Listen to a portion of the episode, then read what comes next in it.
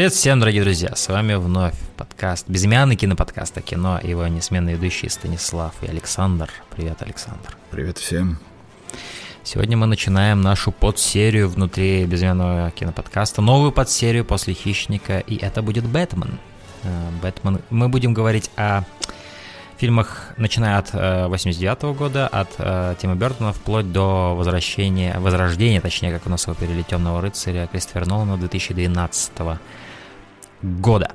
Э, э, Бэтмен повидал много разных, конечно, режиссеров. Ну, не так, чтобы уж совсем много, да, то есть в этом отрезке, о котором мы будем говорить, три, получается, да, э, но каждый из них подходил со своим уникальным твистом, со своим уникальным стилем, я думаю, это будет супер интересно поговорить обо всех этих играх, потому что, э, точнее, фильмах, потому что я гигантский фанат Бэтмена как персонажа, и э, в наибольшей степени, возможно, именно благодаря первым двум фильмам э, Тима Бертона, которые я смотрел в детстве, которые оказали на меня просто неизгладимое впечатление. Э, вот как твое знакомство проходило с Бэтменом, с какого фильма, что ты помнишь из детских воспоминаний об этом герое в кино?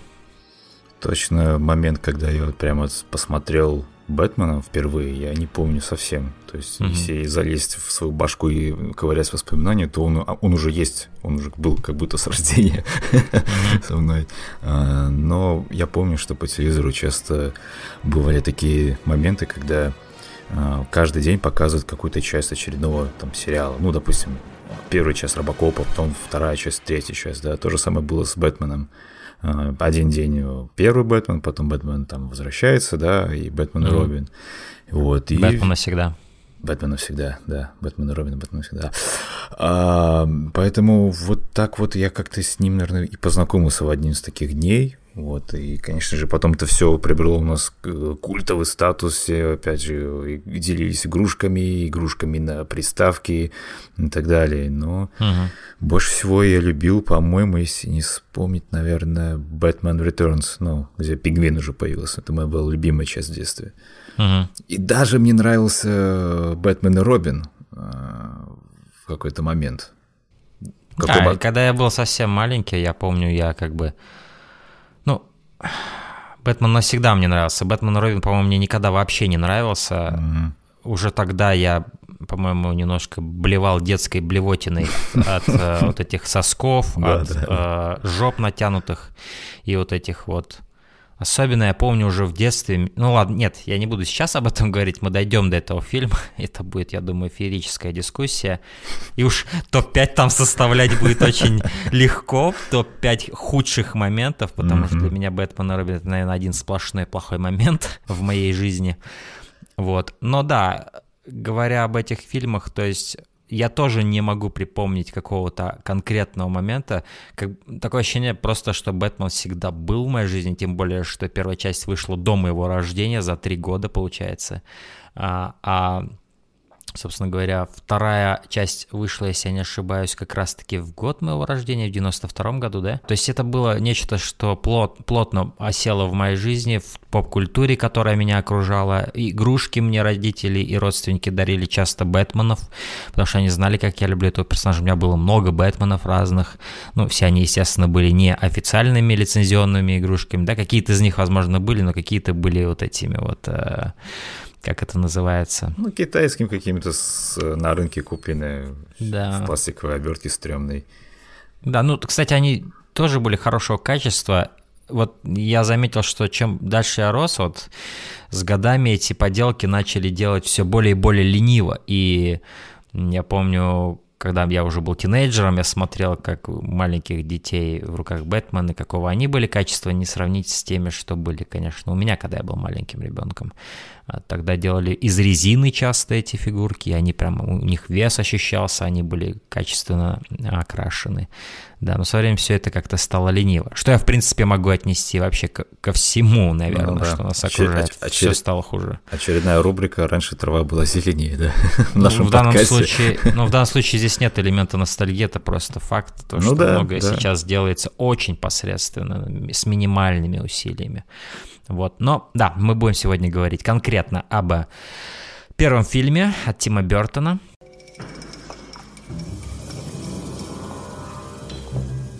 That you, Sugar Bumps? the hell are you? It's me. Sugar bumps. Oh, oh, thank God you're alive. I heard you'd been fried. Is that what you heard? You set me up over a woman. A woman! You must be insane.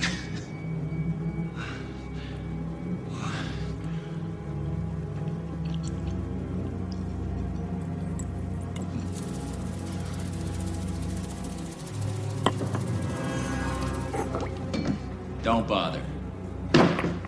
Your life won't be worth spit! I've been dead once already. It's very liberating. You should think of it as uh, therapy. Jack, listen. Maybe we can cut a deal. Jack. Jack is dead, my friend. You can call me Joker. And as you can see, I'm a lot happier.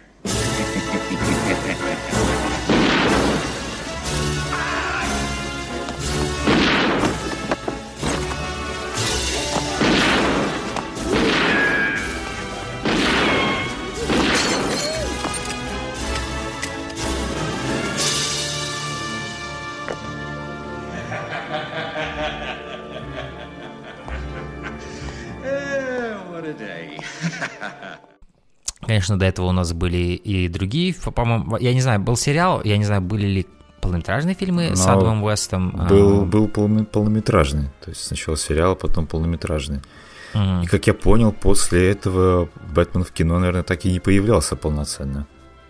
Что-то я Да. пытался найти, я ничего ну, не нашел. Какие-то это странно, что ну, практически Но- там 66-й год по 89 ничего не было. Я думаю, будет важно отметить то, что фильм Тима Бертона, по сути, он поменял коренным образом восприятие этого персонажа в популярной культуре. То есть до этого персонаж у всех ассоциировался как раз-таки с этим вот э, э, довольно-таки абсурдным сериалом с Адамом Вестом, да. Э, но то, что сделал Тим Бертон, это на самом деле был такой ошеломительный твист на персонаже. Э, и исходил это оригинально не от него даже эта идея сделать а, Бэтмена таким мрачным персонажем. То есть изначально, по-моему, еще в 80-х Фрэнк Миллер выпустил свой, да? Да, а, да. Возрождение, ну, Dark Knight. Rises, да, да. Охренительный комикс, я всем советую почитать. Просто невероятная штука. И потом некий комиксный фанатик, который был богат и, если я не ошибаюсь, выиграл в лотерею или что-то такое, он приобрел права на Бэтмена и позаботился о том, чтобы фильм о Бэтмене был как раз-таки в духе этого комикса и показал мрачную сторону Бэтмена, таким, каким он должен был появиться уже давно. Вот. И есть такой подход читается уже в дизайне Бэтмена в этом фильме. То есть он а, он весь мрачный, он весь в черном, он полностью черный, кроме значка. На нем нет каких-то трусов синих, да, нету каких-то нет каких-то ярко выраженных кубиков на прессе, хотя в каких-то моментах они есть, но нет вот этого вот, эм, знаешь, мачо элемента. Есть элемент, что это какой-то живой ночной кошмар, который терроризирует бандитов. Проще сказать, фильм пошел в сторону классического американского нуара. И многими вещами здесь вдохновлялся. Если посмотреть, как одеты вообще люди, они по- почти все бандиты в каких-то шляпах. Это А, вообще все- фильм нуар на самом деле. Да, да, да, да. Хоть он называется Бэтмен. Ну и а- это прекрасный Да. как бы симбиоз двух жанров комикса и нуара. Да. А, И как Бэтмену подходит как нельзя кстати. Да. И, в принципе, в моей, как в моем представлении, он и должен таким быть. И, знаешь, мне не совсем вот нравилось, что DC делает сейчас а, с Бэтменом, с этими какими-то дурацкими нелепыми шутками, и, на которые ты смотришь, и как бы, ну, это не работает. Хватит, нам нам хватило Уэста с этим всем Бэтмен, с этим костюмированным балаганом.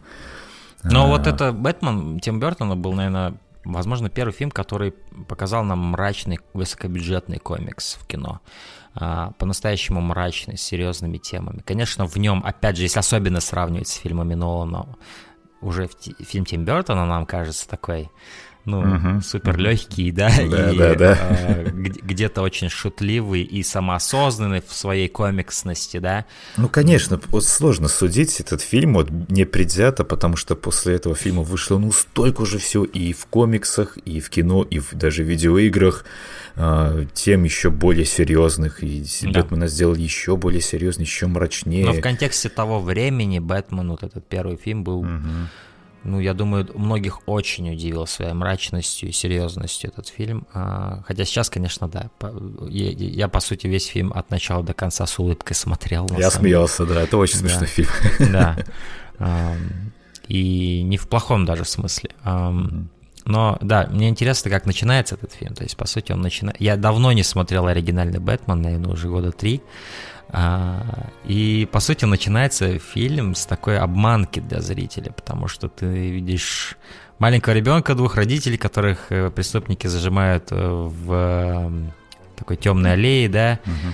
И на какой-то момент я подумал, что это оригин история э, Брюса Уэйна показывается. Вот, в какой-то момент я так подумал.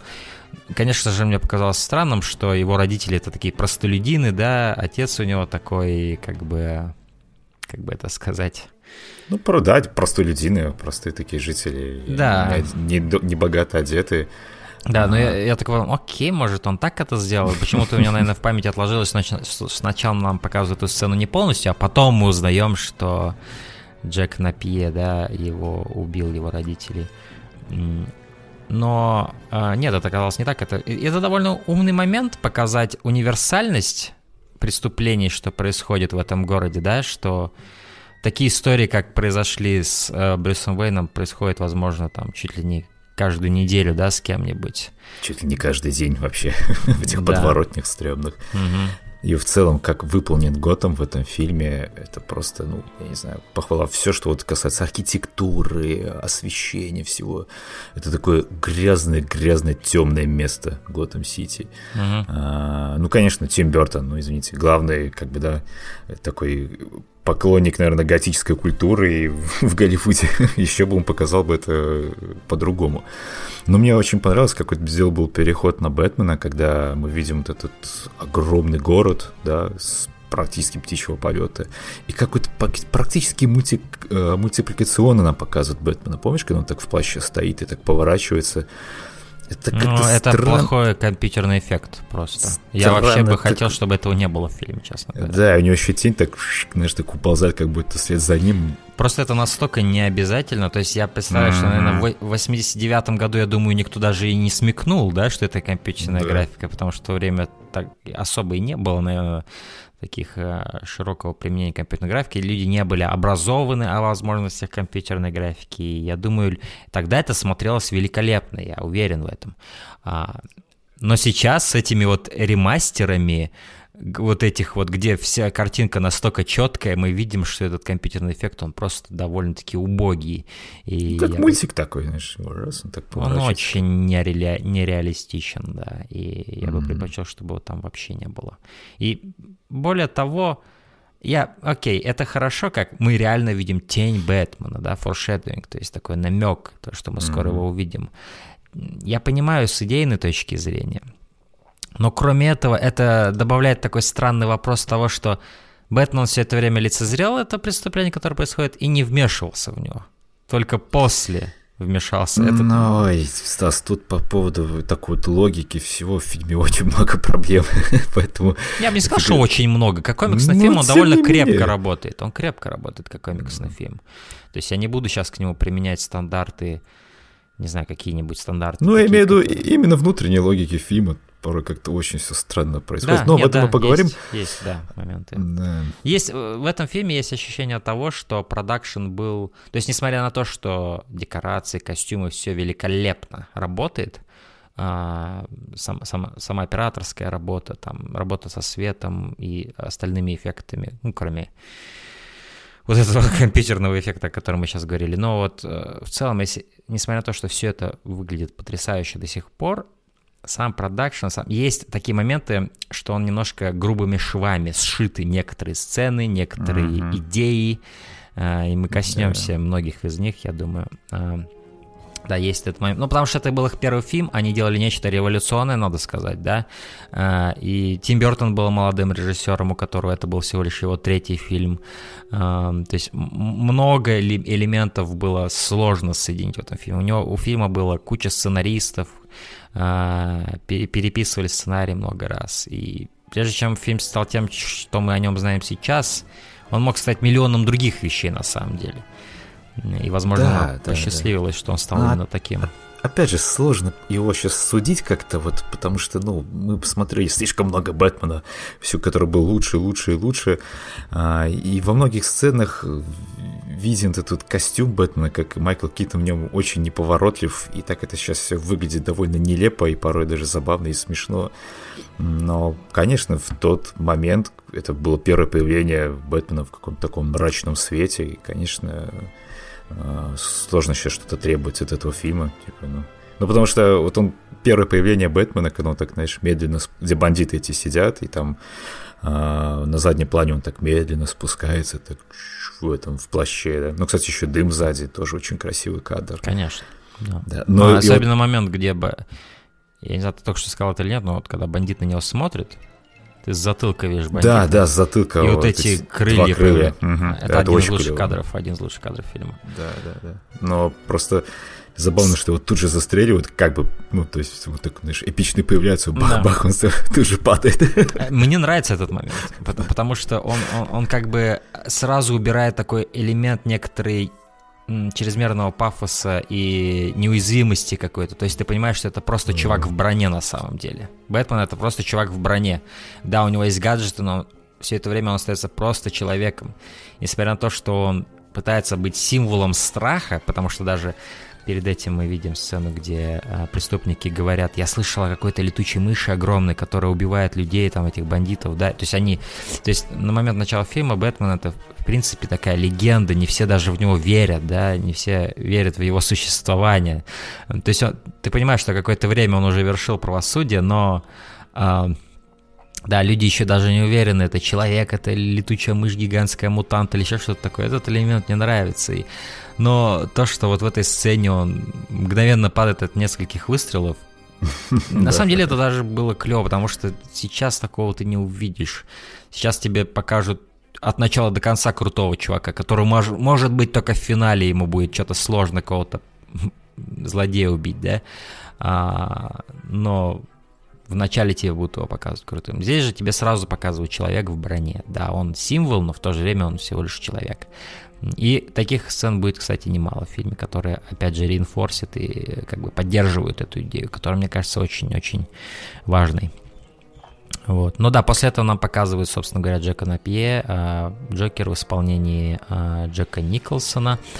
Э, одна из моих любимых сцен, это когда он подходит к зеркалу и говорит, э, типа, смотрит на себя такой, и эта девушка его подходит, ему говорит, ты выглядишь клево, он говорит, поворачивается к ней, говорит, ну я тебя не спрашивал.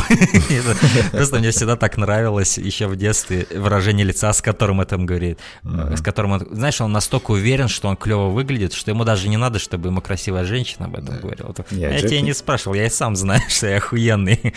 Джек Николсон 5 баллов, все, это просто феерично. Во-первых, очень забавно, что он здесь в возрасте, да? Да. Потому что, ну, чаще всего в комиксах там и в других произведениях Джокер, он такой как бы, ну, молодо выглядит он таким бодрячком, а здесь Джек Николсон уже в возрасте, он полноват даже довольно. Это тоже очень, очень интересный момент. А, и как он и в некоторых сценах он тоже такой весь неповоротлив, когда он, допустим, там начинает скакать угу. с пистолетом, отстреливать этого да. Э, другого мафиози. Это тоже очень смешно выглядит, забавно. Но твоя вот, говоря о Джеки Николсоне, да, то есть ты, ты безоговорочно любишь его изображение Блин, Джокера. Понимаешь, с этим фильмом, вот мы вот вроде бы составили топ-5, да, заранее угу. говоря, но да. я топ-5 плохих не составлял, потому что все, что мне в этом фильме не нравится, оно мне вызывало дикую улыбку. Угу. И это как бы мне ну, мне было тупо смешно от каких-то mm-hmm. моментов, от каких-то недоигранностей, каких-то нелепостей, каких-то мелких там киноляпов, может, которые заметил. И мне очень сложно судить этот фильм, вот mm-hmm. просто непредвзято. Поэтому это наша такая уже не стареющая классика, обладающая просто каким-то невероятным шармом, за которым хочется наблюдать и любоваться. И mm-hmm. все всем целом это как бы такой, знаешь, больше театральное представление, больше мрачно такое готическое про mm-hmm. Бэтмена. Вот, поэтому я не, не знаю. Я в этом фильме, в этом подкасте буду, наш таким, как бы, блин, не, не объективным довольно, скажем так. Ну, я смог составить топ-5 плохих моментов. У меня как раз 5 набралось. И, кстати, шестой, шестого уже не было никакого претендента. Именно 5 у меня набралось, да. Я о них еще упомяну.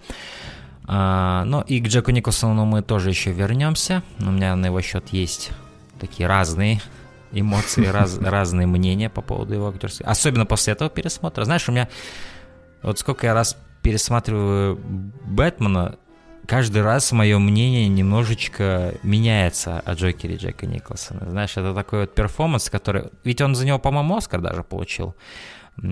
А, и в свое время, я думаю, все были в восторге. Но вот, мне кажется, с годами люди все более и более трезво на него смотрят, на этот Нет, Оскару не получал. Нет, Оскара не получал. Разве? Нет, нет, это фильм выш... Э, получил за лучшие декорации. Ну, номинация, наверное, была какая-то. Да, он, он был номинирован, но он не получил. Хм, интересно.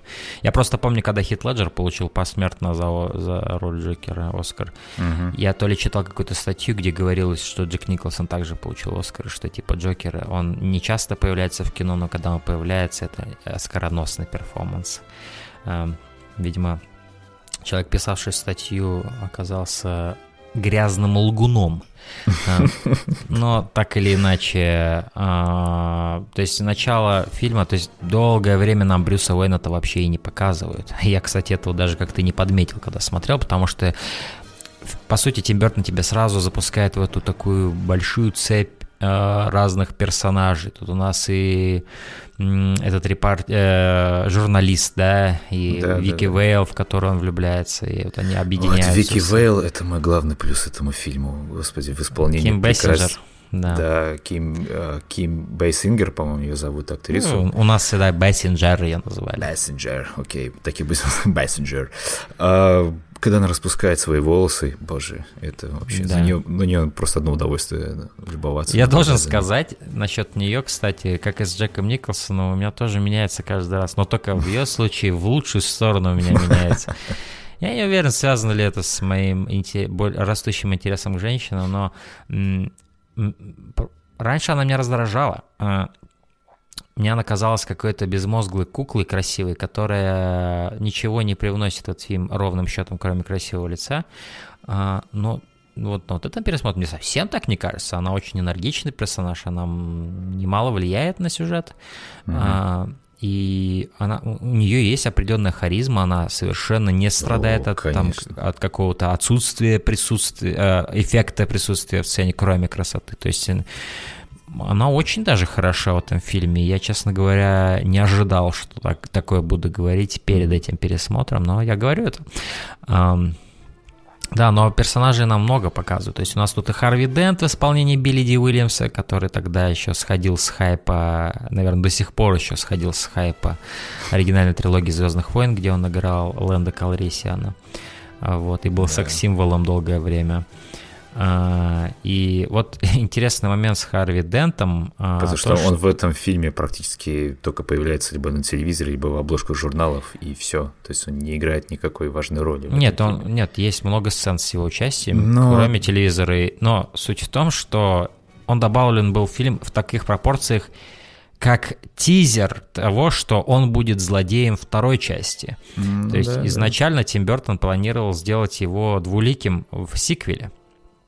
Вот, но ему, по сути, не разрешили этого сделать, и э, те, ну, то есть дошло до того, что боссы Warner Brothers по-моему, Warner Brothers, да, уже тогда владели этим. Да, да. В любом случае, они настолько не хотели видеть чернокожего э, двуликого и, в принципе, чернокожего злодея во второй части, что они, по сути, выплатили весь гонорар за фильм в котором Билли Ди Уильямс так и не снялся, понимаешь, чтобы, чтобы он не подавал в суд, потому что у него уже был контракт на второй фильм.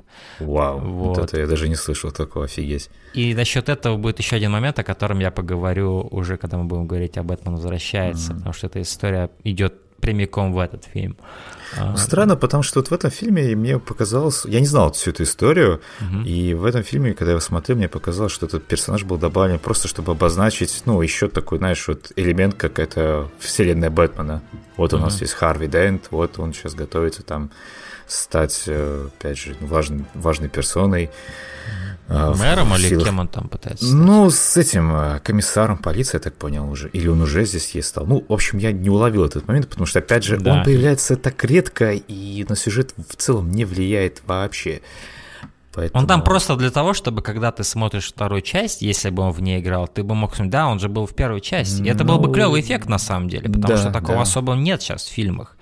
То есть, если кто-то будет во франшизе, его сразу ему много времени дают. А это было бы клево, что в первой части он просто был одним из чувачков, но вот во второй части он действительно выходит на свет, и он становится центральной фигурой всего пазла, да. Mm-hmm. Это было бы круто, но Тиму Бертону просто не позволили это сделать, несмотря на его... Ну, конечно, к счастью, мы получили невероятного пингвина в исполнении Дэн, Дэнни Давида. Да. И ну, мы вернемся петь, еще, петь еще буду, да. А, но, да, и вот, э, то есть нам показывают этого чувака Экхарта, да, что, кстати, забавно, потому что Двуликого а, в фильмах Нолана играл Аарон Экхарт. Но здесь есть персонаж по фамилии Экхарт, и это продажный коп, который работает на местного босса, на которого, опять же, работает и Джек Николсон, да. А, и да, вот все эти персонажи, все, все, и ты как-то забываешь, что Брюс Уэйн же здесь еще будет. И мне просто очень нравится, как впервые Брюс Уэйн появляется в этом фильме. А, Ким Бессинджер просто ищет его, и он mm-hmm. где-то стоит около тумбочки, что-то подписывает и поворачивается такой, знаешь.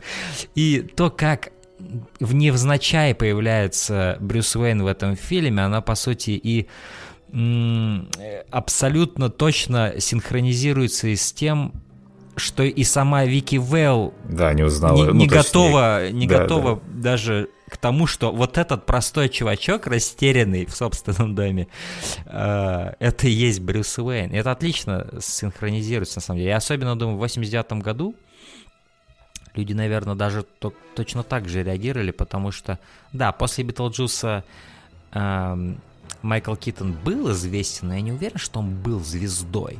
А, и когда он просто так появляется, возможно, многие не поняли, что это Брюс Уэйн, точно так же, как и Вики Вейл. То есть это отлично работает. Угу. И вот ну. эта вся сцена между ней и вот этим как зовут этого журналиста? Я, черт побери, забыл. У него Нокс, что ли, или какая-то такая... Ну, журналисты. Нокс будем его называть. Ну, в общем, да, они с Вики Вейл ходят по этому огромному особняку, точнее, целому замку, да, где там доспехи стоят. Это, это тоже забавный момент, когда они начинают друг у друга спрашивать, откуда вот это, интересно, появилась статуя. Он просто появляется за ними и говорит, я купил ее в Японии. Слушай, вообще Брюс Уэйн в этом фильме, он имеет дикий контраст между Бэтменом и, да. ну, и Брюсом Уэйном. Если вспомним трилогию да. Нолана, то там Брюс Уэйн, он столько же такой серьезный мужик такой. И он э, держит все под контролем. Ты видишь, что он такой, да, он, да. он может притворяться очень хорошо, а, как это говорить, плейбоем, да.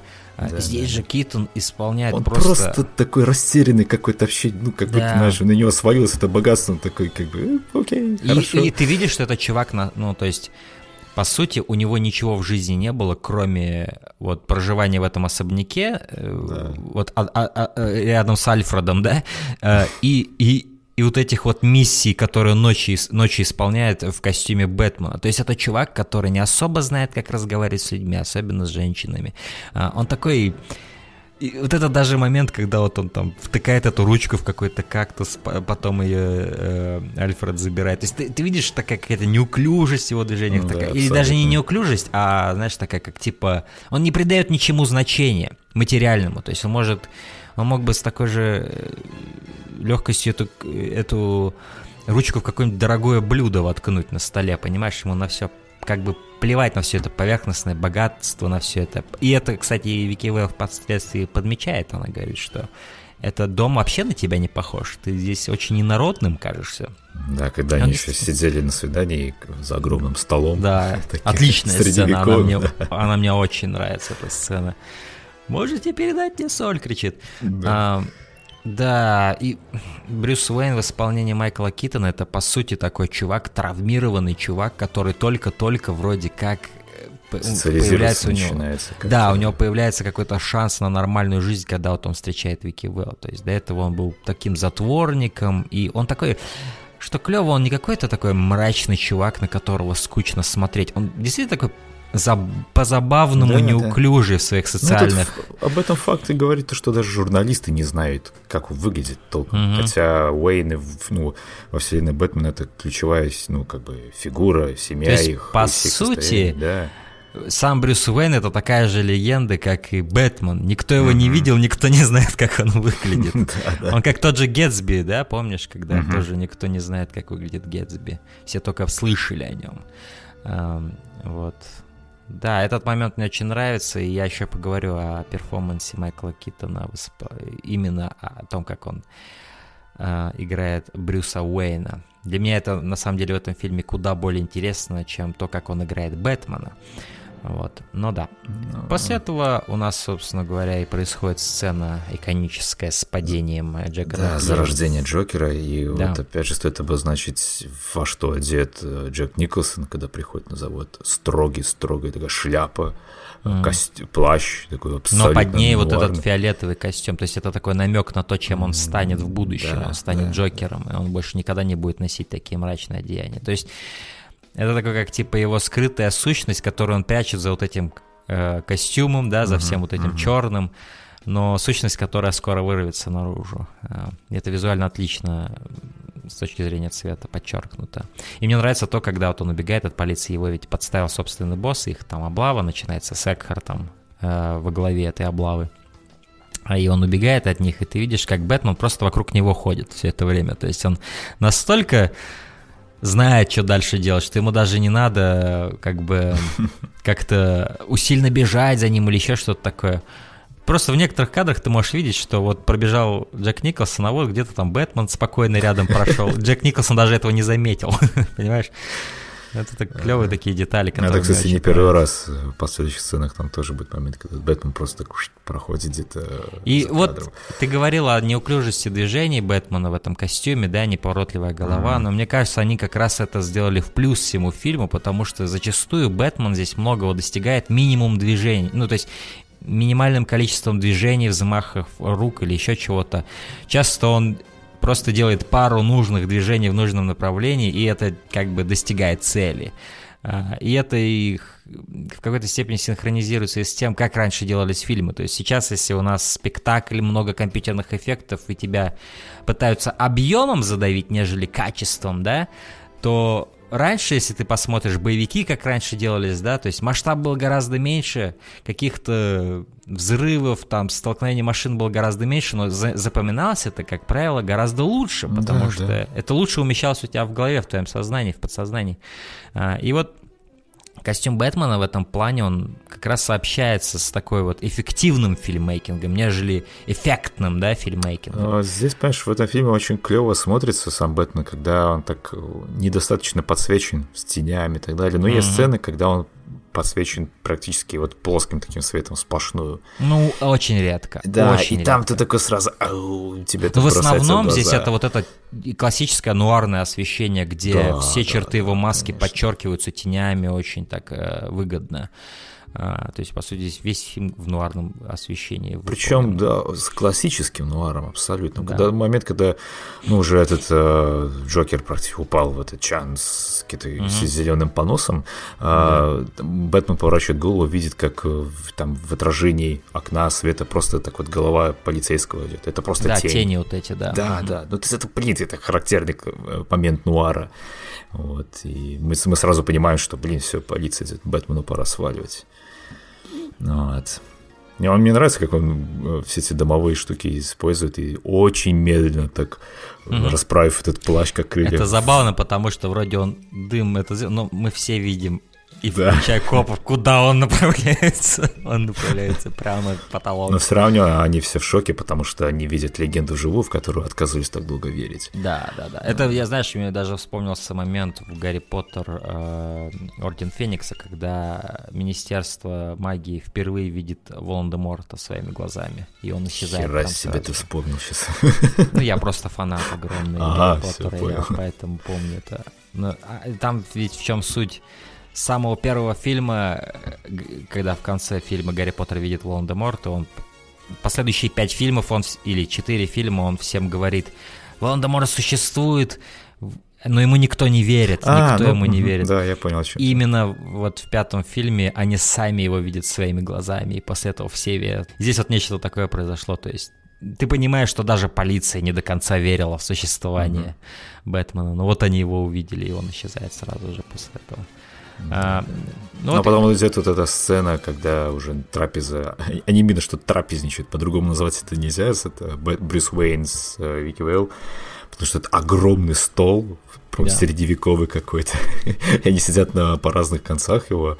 Но это очень смешно выглядит, когда он... Ну, это, это, по сути, нелепость роскоши, в которой живет э, да, да. Брюс Уэйн. Там Потому замечательный что он не знает, момент. Он не, знает, он не знает, как с ней обращаться, как себя вести, да, он так стесняется даже. И он даже не знает, что он не знает, понимаешь, в чем дело? Ладно бы мы видели персонажа, который так, ну как же мне делать? А он, понимаешь, он как бы думает, что он все делает нормально, то есть он, то есть он настолько оторван от этого, что он не осознает, насколько нелепо то, что происходит сейчас. И только в конце до него это доходит, когда она ему говорит, может, куда-нибудь уйдем? А, ну да, давай, да. Mm-hmm. А, и, и есть забавный момент, там один клевый а, а, размен между ними, когда она ему говорит, вам вообще нравится здесь есть? Он говорит, да, мне нравится здесь да. есть. Правда, я не уверен, был ли я Было, в этой, хоть раз в этой комнате. то есть мне нравится, что они потом просто пошли на какую-то обычную кухню и сидят как обычно. Он начинаешь так голову подпер э, рукой, как будто простая посиделка на кухне такая, знаешь, вечерняя в квартире. Да. Сразу такой теплый контраст между всем этим холодом, что был до этого. Ну и вот этой а. простой фразой, когда он говорит, что я не знаю, был ли я вообще здесь когда-нибудь. Во-первых, mm-hmm. это шутка, и это смешная шутка. А, это хорошая шутка. Но во-вторых, то есть отлично сразу, только от одной этой строчки диалога создается иллюзия того, что у него реально огромный дом. И им не надо показывать супер много помещений, да, чтобы ты в это поверил. Им достаточно показать какой-то общий план и вот эту пару комнат огромных, и вот эту фразу просто вбросить. Mm-hmm. И ты начинаешь уже думать, блин, насколько же у него гигантская должна быть там настоящий замок. Да, вот, да. это умный фильммейкинг, учитывая. То есть у них был большой бюджет, но он не был бесконечным, да, им приходилось балансировать. И вот Бэтмен, на самом деле, это вот как раз, наверное, вот первый Бэтмен, это вот тот идеальный случай, когда денег много, но недостаточно много, чтобы... Не настолько много, чтобы ты перестал думать во время фильммейкинга. Потому что когда у тебя слишком много денег, ты начинаешь все покупать, и в, в процессе этого креативность умирает. А, так было с приколами Звездных войн. А, но здесь ты видишь, mm-hmm. да, здесь достаточно много денег, чтобы у них были крутые декорации, чтобы у них были крутые костюмы, офигенный грим. Но а, простить только если декорация, допустим, крутая, то у тебя там несколько штук, их две или три, и ты должен с этими двумя-тремя декорациями создать впечатление зрителя, что здесь огромнейший особняк. И как мы воспользуемся правильно? Мы воспользуемся это просто режиссурой, ну, персонажами, сценарием. И вот такими умными идеями, да. Да, да, да. Вот, ну, даже никак. Э, и операторски это было подмечено, когда он, они вместе уходят, там камера сверху, так практически с потолка нам показывает огромное пространство mm-hmm. широкими линзами, и как они mm-hmm. вот реально, он долго, знаешь, к ней просто подходит до ее расстояния, скажем так, это да. пересекает. То есть, и ты уже сразу понимаешь, что дом просто гигантский, и угу. много пустоты в нем, какой-то безжизненности. Пустоты. Даже. И вот на эта тема пустоты, она постоянно присутствует через персонажа Альфреда, который очень хочет, чтобы его подопечный уже трахнул кого-нибудь и да, зажил да, с кем-то, да, понимаешь? Да. То есть ему уже жалко смотреть на Брюса Уэйна, на то, как его годы проходят в одиночестве, да, его молодость проходит в одиночестве. И э, Альфред шикарен в этом фильме. Конечно, этот актер, он будет играть Альфреда и в постыдных фильмах Шумахера, за что я не готов респект давать этому актер, потому что Майклу Китону хватило яиц, чтобы уйти, да, а, видимо, старику нужны были деньги, или я не знаю, или он не понимал, куда катится эта серия с новыми возможно, режиссерами. Возможно, да. не понимал. Он остался зачем-то, непонятно. В какой-то степени, мне кажется, это было предательство того, что они делали в первых двух фильмах. Но в любом случае, не мне его судить, это его карьера, это его жизнь. Um, но да, вот в этих первых двух фильмах он мне очень нравился, и ты прям ощущаешь, что между ними есть это вот connection. Да, да. Такой ну что, вот, Альфред, он и дворецкий. Наверное, просто любит его как своего любит? сына, наверное. Да, даже. да, он его семья. Uh, и у тебя создается через не такое большое количество сцен уже вот это вот четкое ощущение их динамики, да, что он реально очень сильно переживает за Брюса. Это очень здорово. После этого у нас есть сцена с, э, собственно говоря, хирургической операцией на лице. Ставшей уже просто, наверное, клишейной какой-то классической, э, когда э, разматывают эти бинты, повязки mm-hmm. на лице, и злодей сразу говорит, дай мне зеркало, дай мне зеркало посмотреть. Mm-hmm. Помнишь, такое было в «Карателе», когда мы обозревали, помнишь, восьмого oh. года? Это тоже такие моменты. Ну, абсолютно классические, такое, знаешь, появление злодея в тени, даже, yeah. мы даже не видели его лица. Но почему-то я запомнил, что он убивает хирурга. Вот я, кстати, после... вот тоже, я так думаю, сейчас убьет. Было. И, и этого не было. Да, и это клево, на самом деле, что этого не было. Мне это понравилось, потому что это было бы гипертрофированная, типа, настройка сразу. Опа, это злодей, смотрите, он убил чувака, который не виновен. Mm-hmm. Нет, он не убил его, он просто, смеясь, ушел. Мне Но обычно вот в таких сценах как раз-таки этих хирургов несчастных Знаешь убивают. что? Знаешь что? Возможно, я как раз сцену из «Карателей» вспоминал, потому что там тоже похоже был, по-моему, такое вот, освещение, да, и он да, там, да, по-моему, да. убил его сразу, хирурга. Вот. Но здесь, да, здесь они обошлись малой кровью, так скажем. Mm-hmm. А... Да. Ну, после же Джокер появляется прям из, из тени выходит на свет в буквально медленно, смысле медленно, слова, да. да. Мне очень нравится комната, точнее то, что за окнами. Да. Эти два каких-то каменных таких лика в профиль к нам расположены. Угу. Очень красиво, симметричный такой кадр. Прям вау, красиво. А, и, по сути, Джокер приходит убивать с, э, своего, своего босса, босса, который да. подставил. И дальше он просто начинает скакать с этим пистолетом. Из, из а, низу, разных из... поз его Да, да. Это клевая сцена, мне она очень нравится.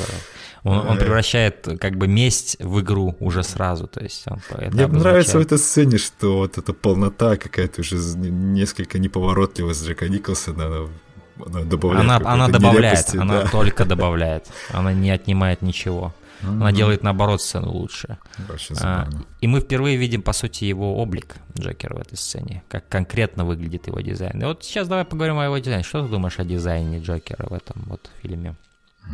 О его Мне лице? сложно сказать, потому что столько уже в разных версиях ипостаси видел Джокера, и каждый Ну, попытайся своей... перенести себя в контекст того, что ты еще не видел другие фильмы. Не обязательно сравнивать. Оторвано mm-hmm. от всего этого. Что ты думаешь? Мне вот, например, нравится, что это минималистичный дизайн. По сути, mm-hmm. это просто лицо Джека Николсона просто с вот этими накладками. Улыбка. И это дикая улыбка. То есть это не шрамы, это не что-то еще, какие-то ожоги. Это именно улыбка, растянувшаяся на его лицо.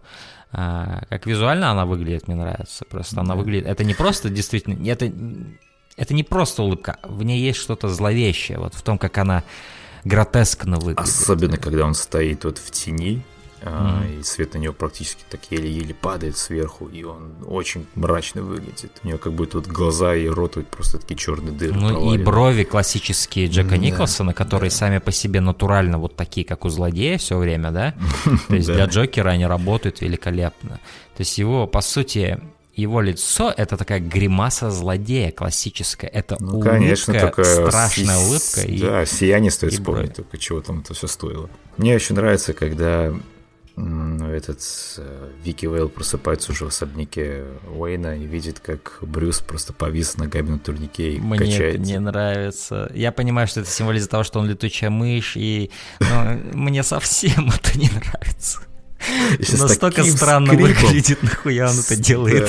С таким скрипом это все проходит. Тем более, еще и со скрипом. Ему не стыдно это было делать в одной комнате с Вики Вейл вообще. То есть, отличный способ просто удержать женщину э, у себя дома, да? Повиснуть кверх тормашками, как какой-то психопат чертов. Да, это очень странно. Э, да. А дальше, кстати, Джокер уже ну, начинает посещать всех своих старых знакомых и ту самую женщину, как ее там звали, Алисия, по-моему. Да, Алисия.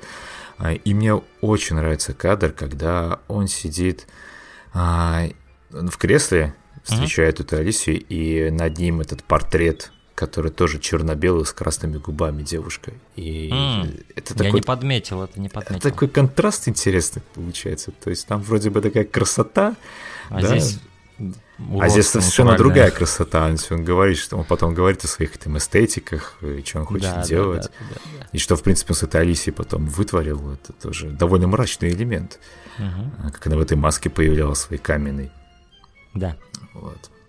Ну, да, Кстати, очень... о гриме, знаешь, угу. я, я хочу этот фактоид упомянуть насчет грима Джека Николсона. То есть обычный грим, который наносит в таких ситуациях, чтобы делать лицо белым, да, у актера, на него у Джека Николсона была аллергия. Да ладно. И им пришлось полностью создать новую форму, формулу грима конкретно для Джека Николсона в этом фильме, чтобы накрасить его таким образом. Слушай, ты представляешь, каково это было Тима Бертона, то слышит, наверное, наверняка ведь никто не знал об этом, знаешь, и он на роль утвердили уже все, а потом он говорит, ребята, у меня аллергия на это дерьмо. И все таки да. блядь, ты шутишь? Что делать, да. Просто такая обычная вещь, как аллергия, я не представляю, какие могут быть проволочки и mm-hmm. э, ущерб какой может быть финансовый от этого. Но они справились, они создали какую-то новую да. формулу специально. Да, вот это мне и нравится вот э, в кинопроизводстве Запада, да, при их бюджетах, но факт в том, что там работают настоящие профессионалы, понимаешь? Да. У актера да. аллергия, что делать? Блин, надо искать решение, давайте срочно и сделали, придумали, блядь, новую формулу. Мы создали. часто мы часто ругаем Голливуд, мы часто поносим его. Но мы Но... не говорим о тех, о тех персонале, о людях, которые создают технически все вот это. А это просто нереально профессионалы своего дела. То есть даже в каком-нибудь отстойном фильме, который загубил режиссер или продюсеры, но столько каждый раз труда и столько невероятно талантливых людей задействовано. А, да, ну вот, вот это один из тех случаев, когда... Ну, это один из тех случаев, когда все сошлось, и режиссер был хороший, все. Но не, далеко не всегда такое происходит. И просто мы не ценим, насколько эффективна голливудская машина, и насколько она может быть, если повернута в правильное направление, нас какие невероятные вещи она может делать. А, но после этого у нас есть сцена с, со сходкой гангстеров готомских. Да, где почему-то Николсон без грима, и это как-то выглядит... Мне напомнило... Он с гримом. Фр... Он с гримом. Ну, без этого, без своего клоунского, в смысле. Нет, но это грим все еще. Ну. То есть, по сути, ты видишь... Это его не натуральный вот цвет кожи, во-первых. На него опять нанесли грим, только другого цвета, типа телесного. То есть, по сути, что происходит а, внутри... Все, я понял. Внутри да. идеи фильма что происходит?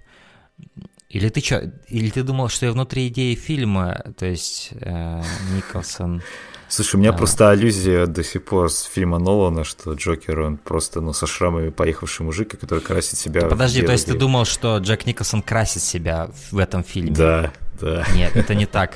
То есть этими химикатами, короче, его белые рожи сделал. Да, и суть, прелесть этой сцены в том, что он красит теперь себя чтобы а, стать типа нормальным. Все, я теперь понял. Но Все. у него супер криповое лицо с этой, во-первых, гримасы и э, с этим недочеловеческим оттенком лица. Бля, и... на, он в этом костюме как-то на Франко Синатра похож немного.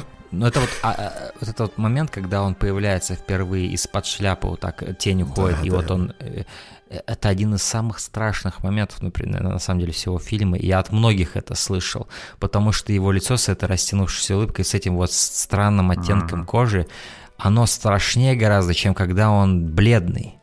А, вот. И да, впоследствии ты можешь в этой сцене видеть, когда он себе пот вытирает, а, собственно говоря, платочком, и под ним белая кожа.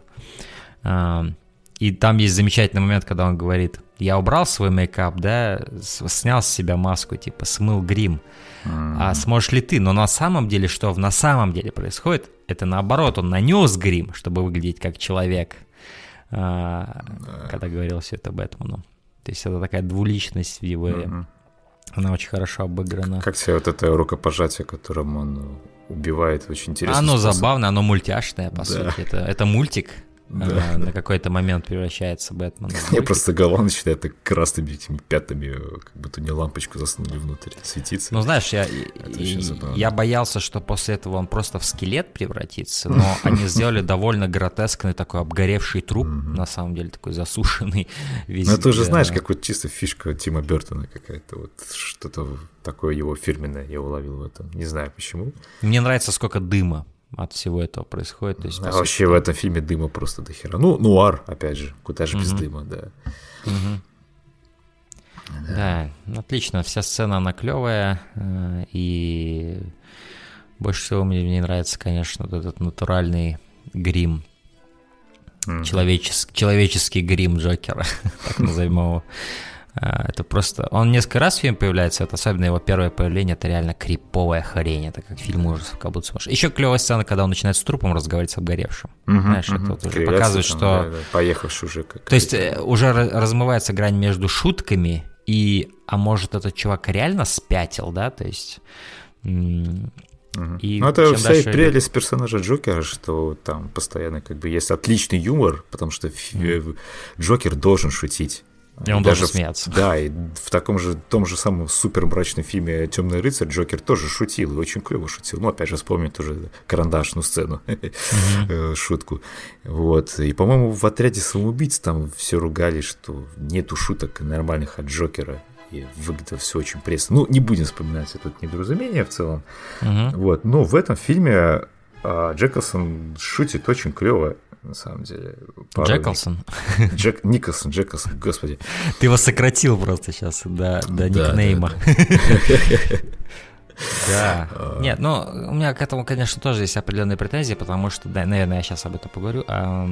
Здесь есть немножечко перебор с тропами Джокера. То есть, они, опять же, и можно это просить, потому что это первый фильм такой масштабный, да, с такой новой эстетикой, и они делают этого персонажа. И Джек Николсон явно получал огромное удовольствие от этой роли. То есть, ни на секунду у тебя нет сомнения, что Джек Николсон получает гигантское удовольствие от этой роли. То есть, чувак просто пришел, он развлекается. Он, я думаю, это одна из, возможно, это одна из его любимых ролей ролей.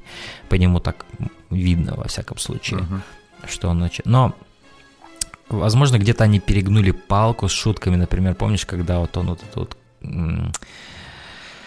Ну, много игры слов, где-то она уместна, где-то нет много вот этих вот моментов. Помнишь, там момент, когда он смотрит что-то по телевизору, потом э, перчатка огромная запускает. И окей, мне понравился момент с перчаткой, потому что это реально как скример из хоррор-фильма. Ты смотришь вроде изображение с Харри Дэна, потом туда просто влетает перчатка, я даже немножко вздрогнул. А, но после этого начинает эта дуделка есть же, которая, как она называется, из которой такая вот, как э, распрямляется флажок такой, как, или я не знаю, такой, ну, момент слишком клоунский иногда. Ну, это из комиксов, чувак, это все из комиксов пошло. Джокер в комиксах, он такой вот и был, с этими вот пистолетом, который вылетает, бэнк, вот это вот Я э, флажок. понимаю, но да. в контексте атмосферы этого фильма, которая больше в готику идет и больше идет ну, не в знаю, такую тут мрачность. прекрасно сочетается. Тут, я же говорю, когда как театральное представление такое, такое кукольное даже, то есть готическое все, но при этом очень милое такое какое-то.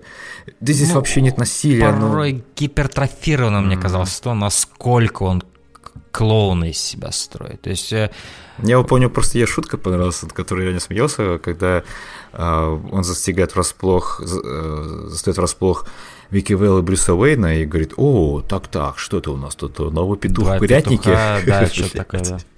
Это вообще было неожиданно для меня. Нет, там много хороших фразочек у него. Да. мне нравится даже не только его фразы, но и его реакции, например. Ну, ну, мы, да, да. Когда мы будем об этой сцене говорить, я скажу, что именно я под этим имею в виду. Но ну вот последующая целом, сцена... Ну, ну что, что? Что мне нравилось в персонаже Джокера в этом фильме и нравится, это то, что он умеет балансировать. Джек Николсон хорошо балансирует вот эту вот ну, несерьезность и клоунские какие-то замашки с Крепился, реальной угрозой опасностью. Да. А, но порой он слишком уходил в авеню клоуна. Mm-hmm. Прям вот до того момента, что, ну, чувак, ну это уже перебор. Парочку моментов э, вот таких, даже больше, наверное, да, иногда я немножко даже тянулся за фейспалмом, но не стал. А, но да. Ну вот последующая сцена, когда, по Джим Гордон А, Харви Дент уже выходит, э, или не Харви Дент. Короче, кто-то из этих не, не, это один из новых э, мобстеров. Это как Мобстер, типа да. эти. Э, Я уж, простите, забыл всех персонажей по именам. Те, кто не согласны с Джокером, как бы они выходят из этого, из да, мэрии, да, по да. сути. Их облепляют журналисты, начинают вопросы, и Брюса Уэйна мы тоже видим, который до этого еще да. ложил цветы на где Кстати, вот про эту сцену надо сказать. Надо про эту сцену сказать, мы не можем ее пропустить. Это тоже одна из лучших сцен, я считаю, в фильме, потому что она, по сути, очень тонко, очень элегантно, без лишнего пафоса тебе показывает и намекает на ну, трагедию, которая привела к созданию Бэтмена, к, э, к, к сотворению Бэтмена. Это, и он это просто, он просто ложит две, э, две розы да. на на, на, ну, на тротуар, тротуар. Угу. и все, и ничего тебе больше не надо. То есть впоследствии, да, мы видим ближе к концу фильма, как это разыгрывалась сцена, и она снята шикарно, на мой взгляд. А, но вот, вот эта конкретно эта сцена мне очень понравилась. То есть Вики Уэлл, она не понимает, почему Брюс Уэйн от нее отстраняется, и она решает проследить за ним. И она видит вот этот вот момент, где он просто молча, никаких слез у него, не рыдать, ничего. Он просто так ложит и с грустным лицом, но с таким... Китон вообще офигенно. Вот в этом фильме он офигенно играет такие, знаешь, сдержанные эмоции. То есть они сдержаны, но они все еще эмоции, ты их видишь, uh-huh, ты читаешь. Uh-huh. И при этом ему это удается сделать, практически не шевеля лицом. Да, как-то он это делает вот, э, виртуозно в этом фильме. Это, по сути, обо всем его персонаже Брюса Уэйна, можно сказать. Он минимум какой-то мимики, но при этом столько эмоций, как-то, я не знаю, он передает максимум минимум усилий, а, скажем так. Это вот удар его, как актера. И за это мне нравится так Брюс Уэйн. Ну, то есть, опять же, как-то Брюс Уэйн немного перевоплощается, потому что до этого мы видели его каким-то абсолютно нелепым, странным э, таким чудаком, но здесь он предстает как человек с глубокой трагедией внутри, которая, по сути, травмировала его на всю да. жизнь. Ты видишь mm-hmm. причину, почему он такой. И он не перестает быть чуваком. Э, чувак, ну, чуваком он тоже не перестает быть, но и чудаком он не перестает быть. Даже вот в этой сцене расстрела он как бы он заворожен Джокером, и ему плевать, что пули везде летают. Там даже есть момент, где его задевают, да, его mm-hmm. пальто. А он идет дальше, просто он заворожен. И это вот показывает его коренной дисконнект с обычными человеческими эмоциями порой, да, то есть он, у него нет страха какого-то, он как будто его лишен, что ли, да, за годы того, что он, он пытался быть, он сам пытался быть страхом для других, да, и вот он, мне просто очень нравится эта сцена, где он завороженно идет за Джокером и подходит к его. Знаешь, как будто в сне, как будто он как лунатик какой-то идет. Это странно выглядит. Это Но мне это очень понравилось. Ну, так, знаешь, так... сейчас рот раскрыла, что удивление такое, о, что? Такое ощущение, что то есть эта сцена, по сути, еще она переносит это то, что он как будто подсознательно понимает, что это убийца его родителей. Но он еще этого как будто и не знает. Ай, вот этот момент меня вот вызывает много вопросов. Ну, об этом мы еще поговорим. Мы да, еще да. Поговорим. Ну, кстати, тут еще момент того, что, возможно, до этого у Бетса как бы и не было по-настоящему таких вот врагов, да, угу. как конкретных крупных. Он, Кстати, видимо, да. все Кстати, время да. отлавливал каких-то там да. просто гопников в подворотнях, а тут он и видит еще, реальную угрозу, которую есть... боятся все люди. Еще и... есть экстра момент, экстра слой в этой сцене, почему он себя так ведет, потому что он узнает в нем Джека Напье. Он сразу после этого говорит, он, он жив, то есть он узнал его сразу. Mm, то есть да, он, да, да, да. Он же думал, что он умер в этом чане с кислотой или что это было за... Похоже вообще на какой-то шпинат, как вот как, ну, каким я, его да, рисовали. Да, вот я думаю, это и есть вот основная как бы с, а, ключ к этой сцене, что это все значит. Uh-huh. Потому что uh-huh. он узнал того чувака, которого он случайным образом обронил, этот кислотный понос.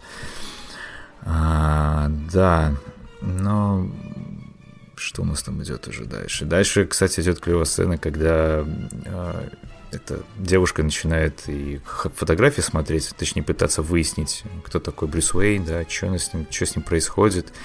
И нам тут же показывают фотографии, которые вырезает Джокер. много-много. Mm-hmm. Это, понимаю, вырезает работы самой Вики Вейл, э, которая э, она делала. Ну, наш как фотожурналист больше работает. Ну, э, там есть еще фотографии засекреченной какой-то папки, которая, в которой Видимо, он со, с помощью своих связей достал информацию про какой-то газ, который вызывал такие же улыбки, как у него на лице. Ты mm-hmm. можешь увидеть солдат с такими же улыбками. Видимо, он пытался mm-hmm. исследовать причину э, своего недуга mm-hmm. и, да. соответственно, разработать собственный газ, который он впоследствии будет использовать mm-hmm. в фильме. Очень, да, очень клевый кадр, когда он начинает танцевать, камера сверху, и ты видишь вот на столе кучу фотографий на полу, везде куча, mm-hmm. куча фотографий. Да, это клевый кадр, да. да. Очень красиво. Вообще, вся вот работа художников-постановщиков в этом фильме, это просто шедевр. Да. Все великолепно выглядит. Большой. И во всем этом есть эта мрачность Тима Бертона, которую я когда-то очень любил, да. до того, как он да, просто в... растворился в голливудской машине. В принципе, в знаешь, при обсуждении фильма все в основном хвалят там, ну, режиссера, оператора, mm-hmm. но мало mm-hmm. кто говорит о работе, работе художников, художников-постановщиков, да, потому что эти люди, по сути, создают миры а, внутренние вот эти все, потому что, ну, банально режиссеру сложно за всем уследить да, что какой-то предмет может быть лишним в кадре, какой-то предмет может быть не подходить под как бы Ну, и режиссеру просто не хватит экспертизы все это сделать. Да, Он да, да, лишь, да. Э, и просто огромнейший видение. труд применили команду художников, которые нужны, во-первых, воссоздать несуществующий город, то есть Готэм, да, но он вроде бы и похож на какой-нибудь там Нью-Йорк, ну, условно говоря, но тем не менее да. он другой, это такое готическое какое-то место супер мрачное.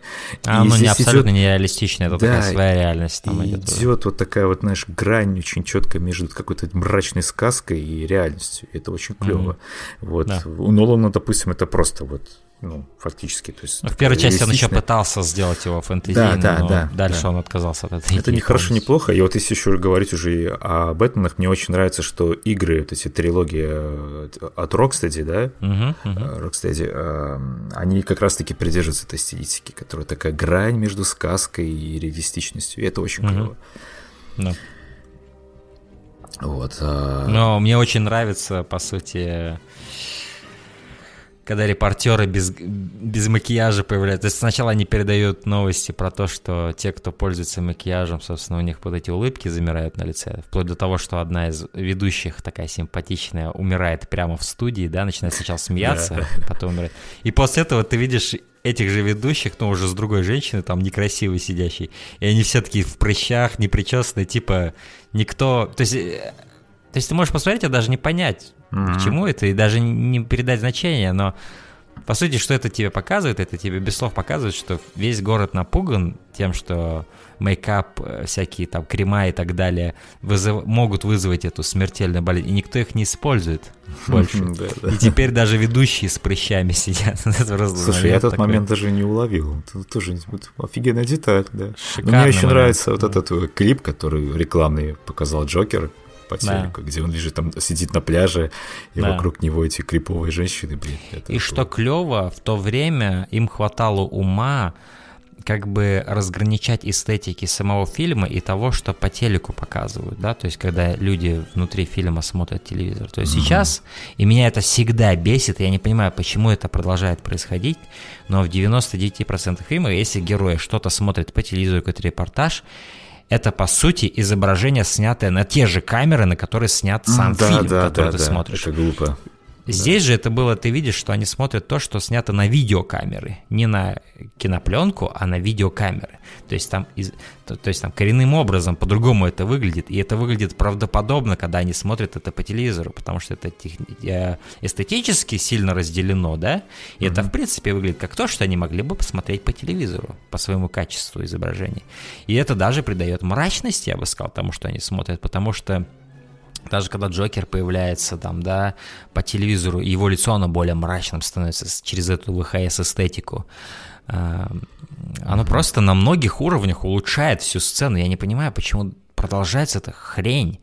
Почему так сложно снять просто на другую, может, бюджетную какую-нибудь камеру, у которой просто хуже было бы изображение. Э, они продолжают, блядь, втыкать эти... Тот же самый футаж, который ты смотришь, под углами причем сняты, под какими не, могла, не могло это быть снято в репортаже, да, там, или еще в чем-то. Э, господи, да, я не понимаю. Это продолжает это, происходить. Это, я... Да, это очень сильно рушит погружение, атмосферу вообще. То есть ты сразу вырываешься и видишь эту вот иллюзию, да, что да. это все неправда. Чертовы да. киноделы. И причем, ладно бы за этим стояла какая-то причина такая, что это да, это сложно сделать, но это не сложно сделать, mm-hmm. это супер легко сделать, но они этого не делают.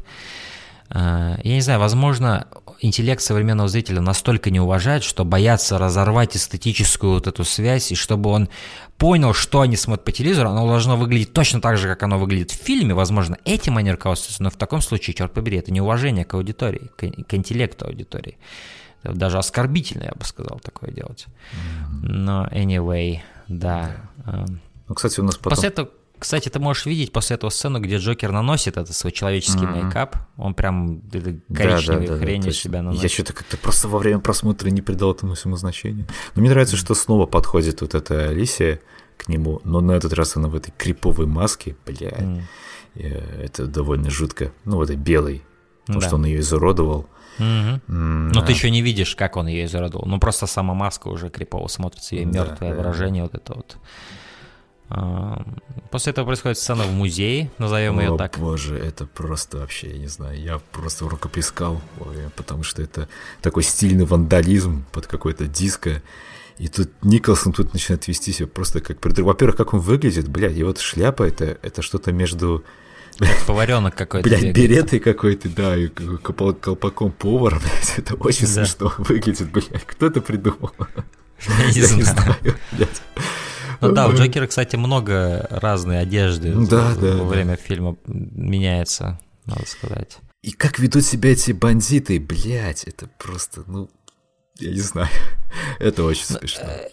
Э, для меня Кайнда это странным кажется, потому что я понимаю, Джокер свихнулся, но почему его бандиты себя так а, ну, они подражают ведут. боссу, типа. Ну, они подражают, да, ну, да. как-то я не знаю. А, но в любом ну, случае, здесь мы слышим второй раз вот это, ты говоришь, диско, вот эта музыка. Это Принц. Э, дело в том, что э, певец Принц, поп-исполнитель mm-hmm. из Америки, он был в свое время мега популярен, практически на одном уровне с Майклом Джексоном. И, ну, в Америке как минимум. Mm-hmm. И у этого фильма на самом деле два саундтрека. Один от Дэнни Эльфмана, который я считаю одним из самых иконических и великолепных вообще в истории кино. А, а один написан принцем. А, для вот таких моментов веселья Джокера он был написан. То есть это специально написан для фильма? Да, принцем специально для фильма был. И они продавали эти саундтреки по отдельности. Было ну, два это, саундтрека. Это наш подход, да, молодцы.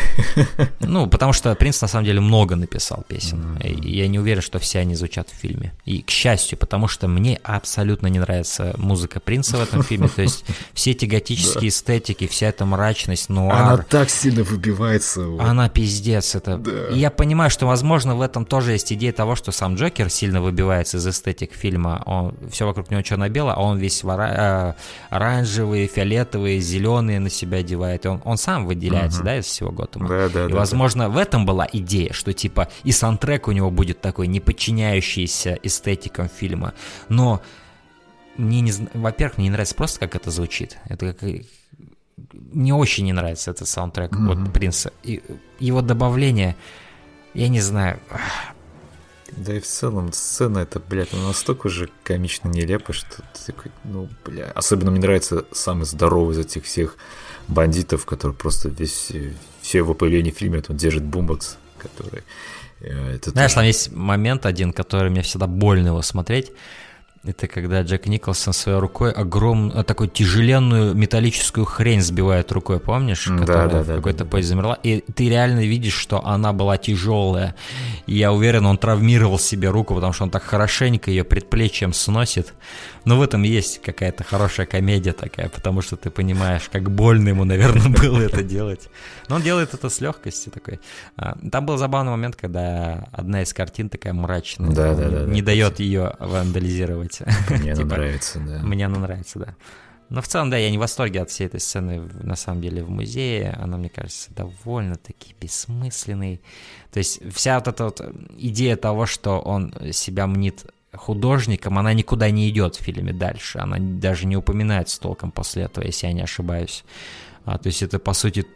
И это могло бы куда-то пойти, на самом деле. Мне было бы интересно это увидеть, что, окей, Джокер художник, да, то есть он как-то таким образом со своей травмой пытается справиться, да, он рационализирует это тем, что теперь он будет творить художественные uh-huh. произведения, но в этом есть какое-то хорошее зерно, но оно никуда дальше не идет. Да, к сожалению. А, и поэтому вся сцена, она как-то сдувается для меня. А, а, ну, здесь мы видим, как он, собственно, изуродовал эту Алисию. Там да. все в шрамах, да.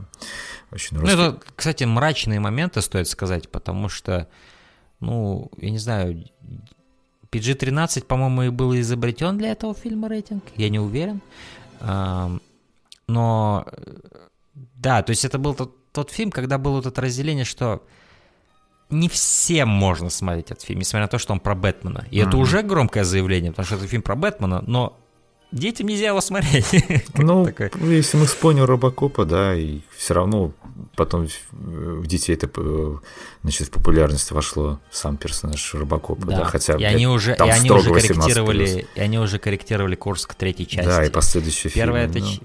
Первая эта часть изначально была авторским безумием Пола Верховена. Вот. А, вот. Но здесь, да, потом вырывается Бэтмен, спасает Вики Вейл. И вот тут я вспомнил, что в фильме, оказывается, есть Бэтмобиль. Mm-hmm. И я, я вот очень... составляю свой топ, топ, топ-5, я mm-hmm. такой, бля, еще же здесь Бэтмобиль охуенный. Я сразу его прямо остановил в фильме, я его вписывать, да, начал в список Бэтмобиль, да, потому что я обожаю дизайн Бэтмобиля mm-hmm. в этом фильме. Во-первых, он был сделан без какой-то не было какой-то идеи, на которой они выделили деньги, они ее сделали. То есть Бэтмобиль чуть ли не по ходу фильма собирался людьми там. Они использовали фа- фары от Феррари, от Хонды, они там использовали материалы, которые у них оставались от декораций для этого Бэтмобиля. И как-то он, знаешь, такой хендмейд, э, такой как типа очумелые ручки. Угу. Но в самом фильме он так круто выглядит, да, он да, идеально да. выглядит, все его черты, вся его готичность вот это вот. А, он как реально как летучая мышь в форме машины, да, или машина в форме летучей мыши. И нет, не, не ощущается в этом какого-то бреда или какого-то такого, знаешь, ничего смешного нет в том, как они это сделали. Хотя на, в концепте, да, как можно сделать машину, похожую на летучую мышь, и при этом не вызвать смех, да? Но они сделали так, что она выглядит супер круто. Просто великолепно. Это мой любимый Бэтмобиль Слушай, всех а времен. это оригинальный как бы дизайн, либо он в комиксах был до этого? Нет, они его сами придумывали, я же говорю, на ходу mm-hmm. прям. Они, они, его дизайн, он мотивирован ограничениями целиком и полностью. Вот. Э, даже, даже вот эти вот, по-моему, у него вот эти вот колпачки для бензобака, это настоящие колпачки от какой-то пожарной машины, короче, понимаешь? То есть они вот его собирали по кускам, как монстр Франкенштейн, но в итоге получилась эта красивейшая машина с невероятным просто дизайном. Да, да, а, Обожаю Бэтмобиль, обожаю. В последующих частях, господи, что Шумахер сделал с Бэтмобилем, это кошмар просто. Это какая-то неоновая... Я, если честно, неоновый, катафал... неоновый катафалк сутенера какого-то, честно О, говоря. Клево. Вот так бы я описал. А, ну, ты еще увидишь, к сожалению. Да, потому а... что в Бэтмен, все эти классические фильмы о Бэтмене я уже пересмотрел последний раз, на лет 10 назад, наверное. То есть я совершенно вообще ничего не помню. Ну, все, все, все кошмары тебе придется пережить заново Класс. в ходе этой серии. Класс. Вот. А. Да. Но момент очень смешной дальше идет, когда, собственно, Бэтмен спасает Вики Уэлла, то есть э, там на тросе, да, они подлетают вверх. Который в, в Арkham играх тоже есть такой трос. Да, да, да. И потом он сам как бы спрыгивает, ему типа говорит, хватай эту штуку, да, этот трос, угу. она быстро улетает вверх, он падает вниз под такую музыку классическую этого, да, та да да, да, он да, просто да, да. падает, блядь, в мусор и пошмет да. асфальт, блядь. Это шикарно. Великолепно. Это смешно, блядь. Нет, ну это круто. Это ну, тебе да. опять показывает, что он просто чувак понимаешь? Он не ну, какой-то бля, бессмертный, бля. Ну, в мусор, блядь, просто как алкоголик, как пьяный какой-то косплеер, блядь, упал. Ой, бля, бедный Бэтмен, Да, Вики Уилл сразу пытается, конечно, заснять, как снимает с него маску, типа, а, кто там, кто там, кто там, своей профессии она не изменяет, журналиста. Но Бэтмен быстро разбирается с этими бандитами, и там есть такой безумный какой-то китаец, азиат, в общем, с двумя этими мечами, которые начинают просто неистово орать, размахивать Есть в какой-то степени цитата идет сцены из э, первого Индиана Джонса, когда был чувак, который долгое время машет, а, да, Индиана да, его да, убивает да. с одного выстрела. Тут похожее происходит, когда Бэтмен одним ударом ноги ему поебал, просто заезжает, теряет сознание. Какое-то время они дерутся, конечно, перед этим. Вот эти, он эти использует свои крючки на, на руках, да, угу. металлические. То есть тебе пока отличная, тебе показывает функциональность э, костюма, да, э, то есть, что он может отбиваться от мечей, но после этого он просто решает, окей, мне некогда здесь... Некогда, да.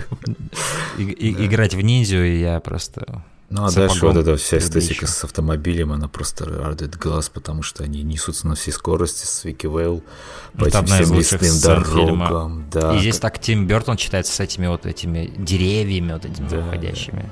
Все подсвечено сквозь дым, постоянно туман, такая готика, Красивее сонная лощина. Они Крас... по сонной да, лощине, да. да. Прекрасно. Да, Мне нравится эффект, когда они просто отъезжают в эту пещеру, ну, типа как голограмма какая-то была, да.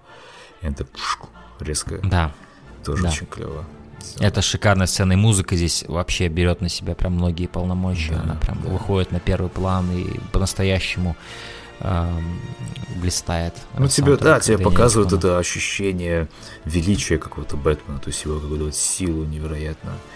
После того, да, как то он упал, блядь, в мусорку. Да, не, ну это, да, то есть, опять же, мне это нравится, что в этом фильме есть моменты, где Бэтмен просто летит э, в мусорку, э, и в то же время есть моменты, где он круто так везет телочку красивую к себе, а значит, в Бэт-пещеру под крутой Бля, ну как она клево сделана, эта Бэт-пещера, бля. Все, все тут архитектура, Все черное, все черное. Мне нравится, что все черное. Вот э, летучие мыши это опять же перегиб, вот как с Джокером, вот есть эти вот моменты, где он в какую-то переделку дудит. Здесь вот есть просто летучие мыши в клетках. Ну, кстати, и странно, там что специально одна в клетке, держит. а другая не в другие не в клетке. Я так понял, что какие-то каких-то он держит как питомцев, но мне не нравится этот элемент. Я бы, мне бы больше понравилось, если бы они просто жили там. Мне кажется, просто одна из летучих мышей просто нагадил ему на голову, он разозлился и в клетку и посадил, типа, блядь, Или она повредила крыло, и он ее выхаживает, кто знает. Но в любом случае она даже говорит, ремарку бросает насчет летучих мышей, и он, мышей, и он говорит ей, они клевые, типа... Ну, они живучие. Типа. Живучие, да. И а... что как бы... Ну, ладно, ну, хорошо. Это, это, это мизерная деталь, но мне не понравилось то, что он именно держит их там. Вот это мне не понравилось. А, если было бы клево, если бы они просто жили там. И он как бы, бы не, не против был бы. Ну, тут как бы двойственно, я не знаю, мне казалось, Для меня это то же самое, как когда он дома у себя висит на как тормашками. То есть mm-hmm. я понимаю, что он летучий человек, летучая мышь, но мне, для этого мне не надо, чтобы он реально держал у себя летучих мышей, yeah. как питомцев. Ну вот даже вот вообще все это в Бэт пещере очень клево, но а, сцена, да, а, Вики Вейл с Бэтменом Бэтмен, точнее, mm-hmm. перевозит ее в логово. Журналиста, mm-hmm. блин, в свое логово. Она еще, знаешь, да. пытается так ну, посмотреть ему в лицо, он так отворачивается от нее. Мне это очень нравится. Потому да, что у них да. происходит диалог экспозиционный, mm-hmm. но в то же время вторым слоем здесь идет то, что она хочет разглядеть его лицо. Да, да. А он-то привез ее, потому что он как бы это, ну, того, маленько, может, даже влюблен в нее уже. Наверное, ему очень нравится. Ну, как... Возможно, возможно, это была его первая попытка впустить ее в свою жизнь. Ну, так, знаешь, типа да, тестовый да. такой заезд. Ну, тут он не решился снять свою маску, потому что вот последующая сцена, когда он уже просыпается у себя в отеле, я не знаю, каким образом он ее там усупил, вырубил и что с ней Ну, это Бэтмен, он Бэтмен, чувак. Да, да. А, и он пытается признаться ей в обличии как бы Брюса Уэйна, и это так очень комично выглядит, когда, знаешь, как парень, который репетирует перед зеркалом, знаешь, в фильмах тоже показывают, когда пытается признаться в любви и что-нибудь да. позвать какую-нибудь девушку там а, на вечер, то здесь он типа, бля, because I'm Batman, как вы, знаешь, да. с губами говорит. Это очень странно. I'm Batman, I'm Batman. Странно? Тебе это не понравилось? М? Ну, потому что Тебе до этого, блин, по... сними ты маску эту, и все, вот тебе. это ты, Брюс Уэйн. Это не Брюс Уэйн, которого играет Майкл Китон. Это не он. Майкл Киттон это вот этот чувак растерянный, который себя странно ведет, который как подросток себя просто ведет. Это Брюс Уэйн. По сути, он как недоразвитый в какой-то степени. Он травмированный, он немножко странный. Мне нравится, как он, знаешь, пытается, пытается объяснить ей. Э, он говорит, сядь, все, сядь и сиди, слушай меня. И начинает нести полную ахинею, да, которая еще больше шикарно. пугает ее. Это круто, это круто. Вся сцена мне очень нравится, особенно вся жестикуляция, мимика Китона. Э, вот за это я люблю Брюса Уэйна. Он странный чувак, он не плейбой никакой, э, которого играл там. Ну, э, Кристиан Белл играл не плейбой, который притворяется плейбоем и притворяется хорошо, и в этом визуально был плейбоем. Да, да, да, да, Но Майкл Китон от начала и до конца странный чувак. и все, и мне это нравится. Он не знает, как какие-то вещи объяснить порой. Он... И это его так приземляет, это делает его настоящим человеком. И обычным парнем, на самом деле, несмотря на все его состояние и гаджеты и, прочее. Да, а, но потом, чувак. Да, потом заваливается Джокер, и мне очень нравится один момент, когда он этой Вики Вейл показывает маску, ставит там угу. какой-то, блядь, тумбочку какую-то э, и говорит, что она упала, Алисия выпала из окна, ну, угу. спрыгнула из окна. Бля, это криповый момент, потому что и маска еще такая разбита. И угу. Джокер и ты разби... начинаешь представлять, как да. она башкой об асфальт билась. И Джокер разбивает эту маску кулаком. Это был вот довольно-таки мрачный момент как мне показалось. Конечно, тут много с Джокером мрачного связано. Я да, говорю, мне он за это и нравится. Он может быть и нелепым, и мрачным, просто криминальным элементом. То есть ты понимаешь, что этот чувак с он помощью псих, таких сцен ты понимаешь, да. что он, он, он опасный. Он не просто клоун, он опасен. И а... опять этот здоровый мужик с усами, блядь, с этим боксом стоит, блядь, господи, такой смешной. Да. Ой, блин. Но вся эта сцена на самом деле довольно странная. Потому, потому что, что Брюс Уэйн начинает как-то себя вести очень как-то странно. Я, я не ожидал я, такого выпада. Я понимаю, я понимаю, что он делает, но это странно транслируется через фильм. То есть поначалу он, он как бы начинает играть психологические игры с Джокером. И мне нравится, как сам Джокер на это реагирует, потому что он сам этого не ожидает. Mm-hmm. Что это он мне тут за историю рассказывает про какого-то мальчика, да, и вот он так как-то, знаешь, по сути, Брюс Уэйн начинает себя странно вести специально, чтобы как бы сбить с толку Джокера, чтобы да, Джокер да. не мог... И он реально сбит с толку, ты можешь это увидеть. Джек Николсон, он ходит, его реально интересно, что это за история. Он начинает mm-hmm. ходить за ним по комнате. А, да, вся эта сцена клевая, но до того момента, когда он вытаскивает эту кочергу и начинает такой... Орать а, что-то там, да. You wanna go nuts? Let's go nuts! Так театрально это, было Это очень странно, но в то же время я всегда как kinda понимал это как...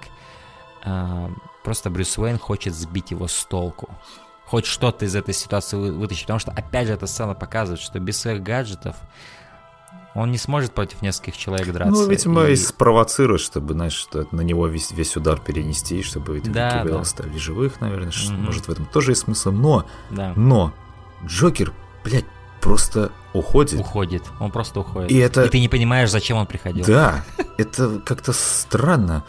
Ну, обычно, когда, знаешь, злодей появляется вот у девушки, главной там, главного героя, то как бы будет контакт какой-то, то есть либо ее захватят заложники, либо что-то. Ну, какой-то, да, чтобы конфликт какой-то зародился, еще один, такая точка mm-hmm. отправления для мести и для чего-то еще. Но здесь он просто уходит, говорит, типа, «А, там, дорогуша, все, пока, у, -у и уходит. Ну, и... здесь есть еще момент того, что джастификация, как можно это понять, что он убил ее жениха, он думает, что убил же, и kinda этого ему хватило, ну, знаешь, типа, бля, он... я оставил ее одну, и все равно она Блядь, у меня за это, Ну, понимаешь, он за этот фильм уже убил кучу людей, ему похер вообще на это, и он, она же ему как бы это, понравилось это все. Не-не-не, вот я о чем говорю, она ему понравилась, да. но теперь, когда он убил ее жениха, он понимает, что ну, у нее больше никого нет, и kind я могу ее на какое-то время оставить. Все равно я ее потом, ну, когда мне Согласись, надо, это странно. Это, это странно, я согласен. Сама сцена вызывает ощущение, что они просто завели себя в тупик сценарный, им некогда было дописывать что-то или менять, и они просто сняли ее таким образом. Mm-hmm. И в конце добавили этот смешной момент с рукой с э, завявшими цветами. Да, да. Это, это прикольно. Но да, то есть эта рука, это как типа окей, как нам выйти из этой сцены? А пускай рука вытащится просто из коробки, она войдет в создание, э, потеряет создание. Ну да, ну сцена, да, она кажется, как будто они себя в тупик загнали. И еще, еще один странный момент, то, что Брюс Уэйн просто исчезает. То есть он не очухался и типа успокоил Вики Вейл, сказал, все со мной нормально, он просто исчез. Как будто Бэтмен тоже не знал, куда эта сцена идет, он решил, пошел-ка я отсюда. Да. Через этот, через дымоход, в общем, э, этого камина. Через камин, да, вылез. Кстати, мне Но... нравится этот огромнейший да. сейф, в котором хранится... Я только хотел сказать это. Да, мне да, он всегда да. нравился. Огромная дверь такая еще с такими, чуть ли не знаю, как, ну не комичными, но вот, блин, как комиксными такими заставнями, огромными такими болтами, гайками. И ты прям ощущаешь, что эта хрень весит, я не знаю, сотни тонн как будто. Да, Она да, такая, да. настолько это как реально такая огромная хрень, он mm-hmm. так тяжело закрывает эту дверь, то есть передается ощущение полностью, да, мне нравится. Я не уверен, какой смысл хранить в таком сейфе костюм. как бы, если кто-то найдет твое убежище, ну, то они... как бы элемент таинственности. Ну да, такое. как бы, просто с точки зрения дизайна мне всегда это достаточно нравилось, чтобы... Ну спасибо, что в этом сейфе летучие мыши не живут. Это было вообще, вообще было бы страшно. С автоматами, да, охранные. А, но, знаешь, вот это одна из сцен, когда ты видишь очертания лица Китона, и ты понимаешь, что на самом деле маску моделили прям под лицо Китона. То есть сама маска, по сути, лицо Китона это лицо Бэтмена. Я имею в виду даже не Брюса Уэйна, а именно Бэтмена. То есть mm-hmm. у него, как его натурально расположены брови, это то же самое, как выполнена форма маски. Да, да. А, и, ну, чтобы сути, на монолитно вот... смотрелся лицом, а не как Робокопи 3. Господи, ну вот во всех других фильмах во Но. всех других фильмах маска отличается от лица, то есть или не обязательно вызывает какую-то ассоциацию. Но вот у Китона такое лицо, я думаю, как Брюс Уэйн, вот он уникальный был Брюс Уэйн в том, что, по сути, его лицо было и лицом Бэтмена. Uh-huh. Ма- то есть его лицо было одновременно и маской, на мой взгляд. Вот. Это просто из-за того, какое лицо у Майкла Китона, оно очень Угу. Очень подходило. Ну а дальше Джокер начинает вести дальше свою игру и выступает по телеку опять, как-то там взломал, короче, телесеть. И мне нравится, как он, знаешь, так просто... Убирает, да. Да, задвигает так с собой экран, так рукой, это тоже так очень... А как те момент, когда одна половина, два, два телевизора реагируют на Джокера, прям влево смотрят Вот я сразу такой, блядь, как это вообще? Ну, то есть ну, это странно. Но... Смысла нет, но это клево. Да, да, да. Но нам потом показывают, что они тоже слышат его голос, как бы они так поворачивают. Нет, да, ну, они да, слышат, но, но зачем они именно туда ее поворачивают, да? То есть это не имеет вообще никакого смысла, но это так клево выглядит. Это просто забавно. Это хорошая шутка такая визуальная, на мой взгляд. Мне нравится, как нам показывают этих э, народ, кто там сидит в баре, играет в покер, причем один там полицейский тоже в карты рубится, банки какие-то, строители. И как только они слышат там 200 миллионов долларов и 20... 20, 20 миллионов. 20 миллионов. Все такие, а чё, а что, да, точно? Прибавь, прибавь, прибавь. Да, да. А, вот. И как только мэр начинает снова говорить, он опять его задвигает э, рукой. Угу. Полностью уже захватывает. Ну, это, это просто такая мультяшная шутка угу. визуальная. Но она очень клево работает. Ну и после вот... этого у Майкла Китона, у Брюса Уэйна происходит флешбэк. Он начинает вспоминать про то, как оно было, и начинает один плюс один складывать, типа понимать, что Джек Напье был убийцей его родителей. Вся У меня с этим вопросы. Просто у меня с этим вопросы, потому что... Да, я понимаю. Мне да. нравится идея того, что родители Брюса убил просто обычный какой-то гопник, да. который случайно, блин, угу. оказался там. И вот это его, знаешь, месть, а кому мстить-то? Ну, да, нет, некому. некому. Поэтому он мстить. делает, поэтому он мстит, по сути, самому концепту. А, Зла, да, да, да, да. А тут как бы нам появляется, еще нам показывают молодого Джека Напия, который, да. сука, еще криповее выглядит, чем Джек Николсон. Выглядит как серийный убийца какой-то. Слушай, его просто можно было взять даже на это, на роль Пеннивайза, да, с фильма. Оно, ну, реально, то есть у него абсолютно какой-то Очень злой клоун, да. блядь, даже без грима да, так выглядит. Да. Где они такого парня нашли? Ну, браво, кастинг. Но при этом он, при этом он kinda похож на Джека Николса. Да, при этом, ну, брови такие же необычные, да. странные. Вот. И структура черепа тоже похожая, но вот когда он особенно улыбается, это просто ночной кошмар. И вот эта фраза, которая в фильме была всего лишь два раза практически. Как-то там она звучит, mm. что...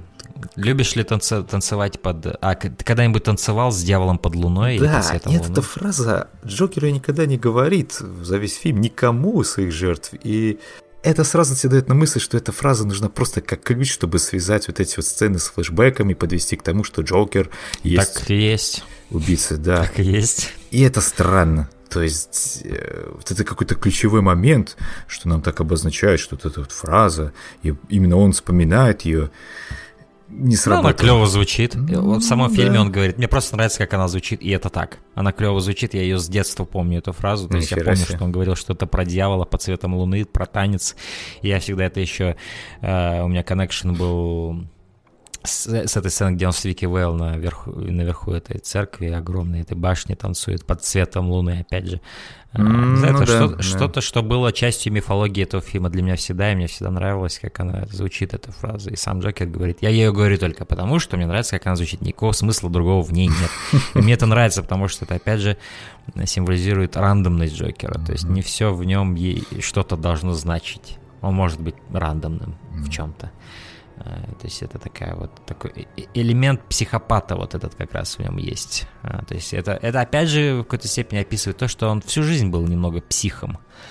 Э, до того даже, когда он упал в этот чан с кислотой. Uh-huh, uh-huh. Вот. Но говоря об этом, идее того, что я согласен с тобой, на самом деле, это один из моих минусов, забегая вперед, то, что они сделали именно Джокера убийцей э, родителей Брюса. Я ничего не имею против того, чтобы такое делать с комиксами. Э, комиксы, если ты их правильно трансформируешь, порой это даже надо делать, да, для фильма.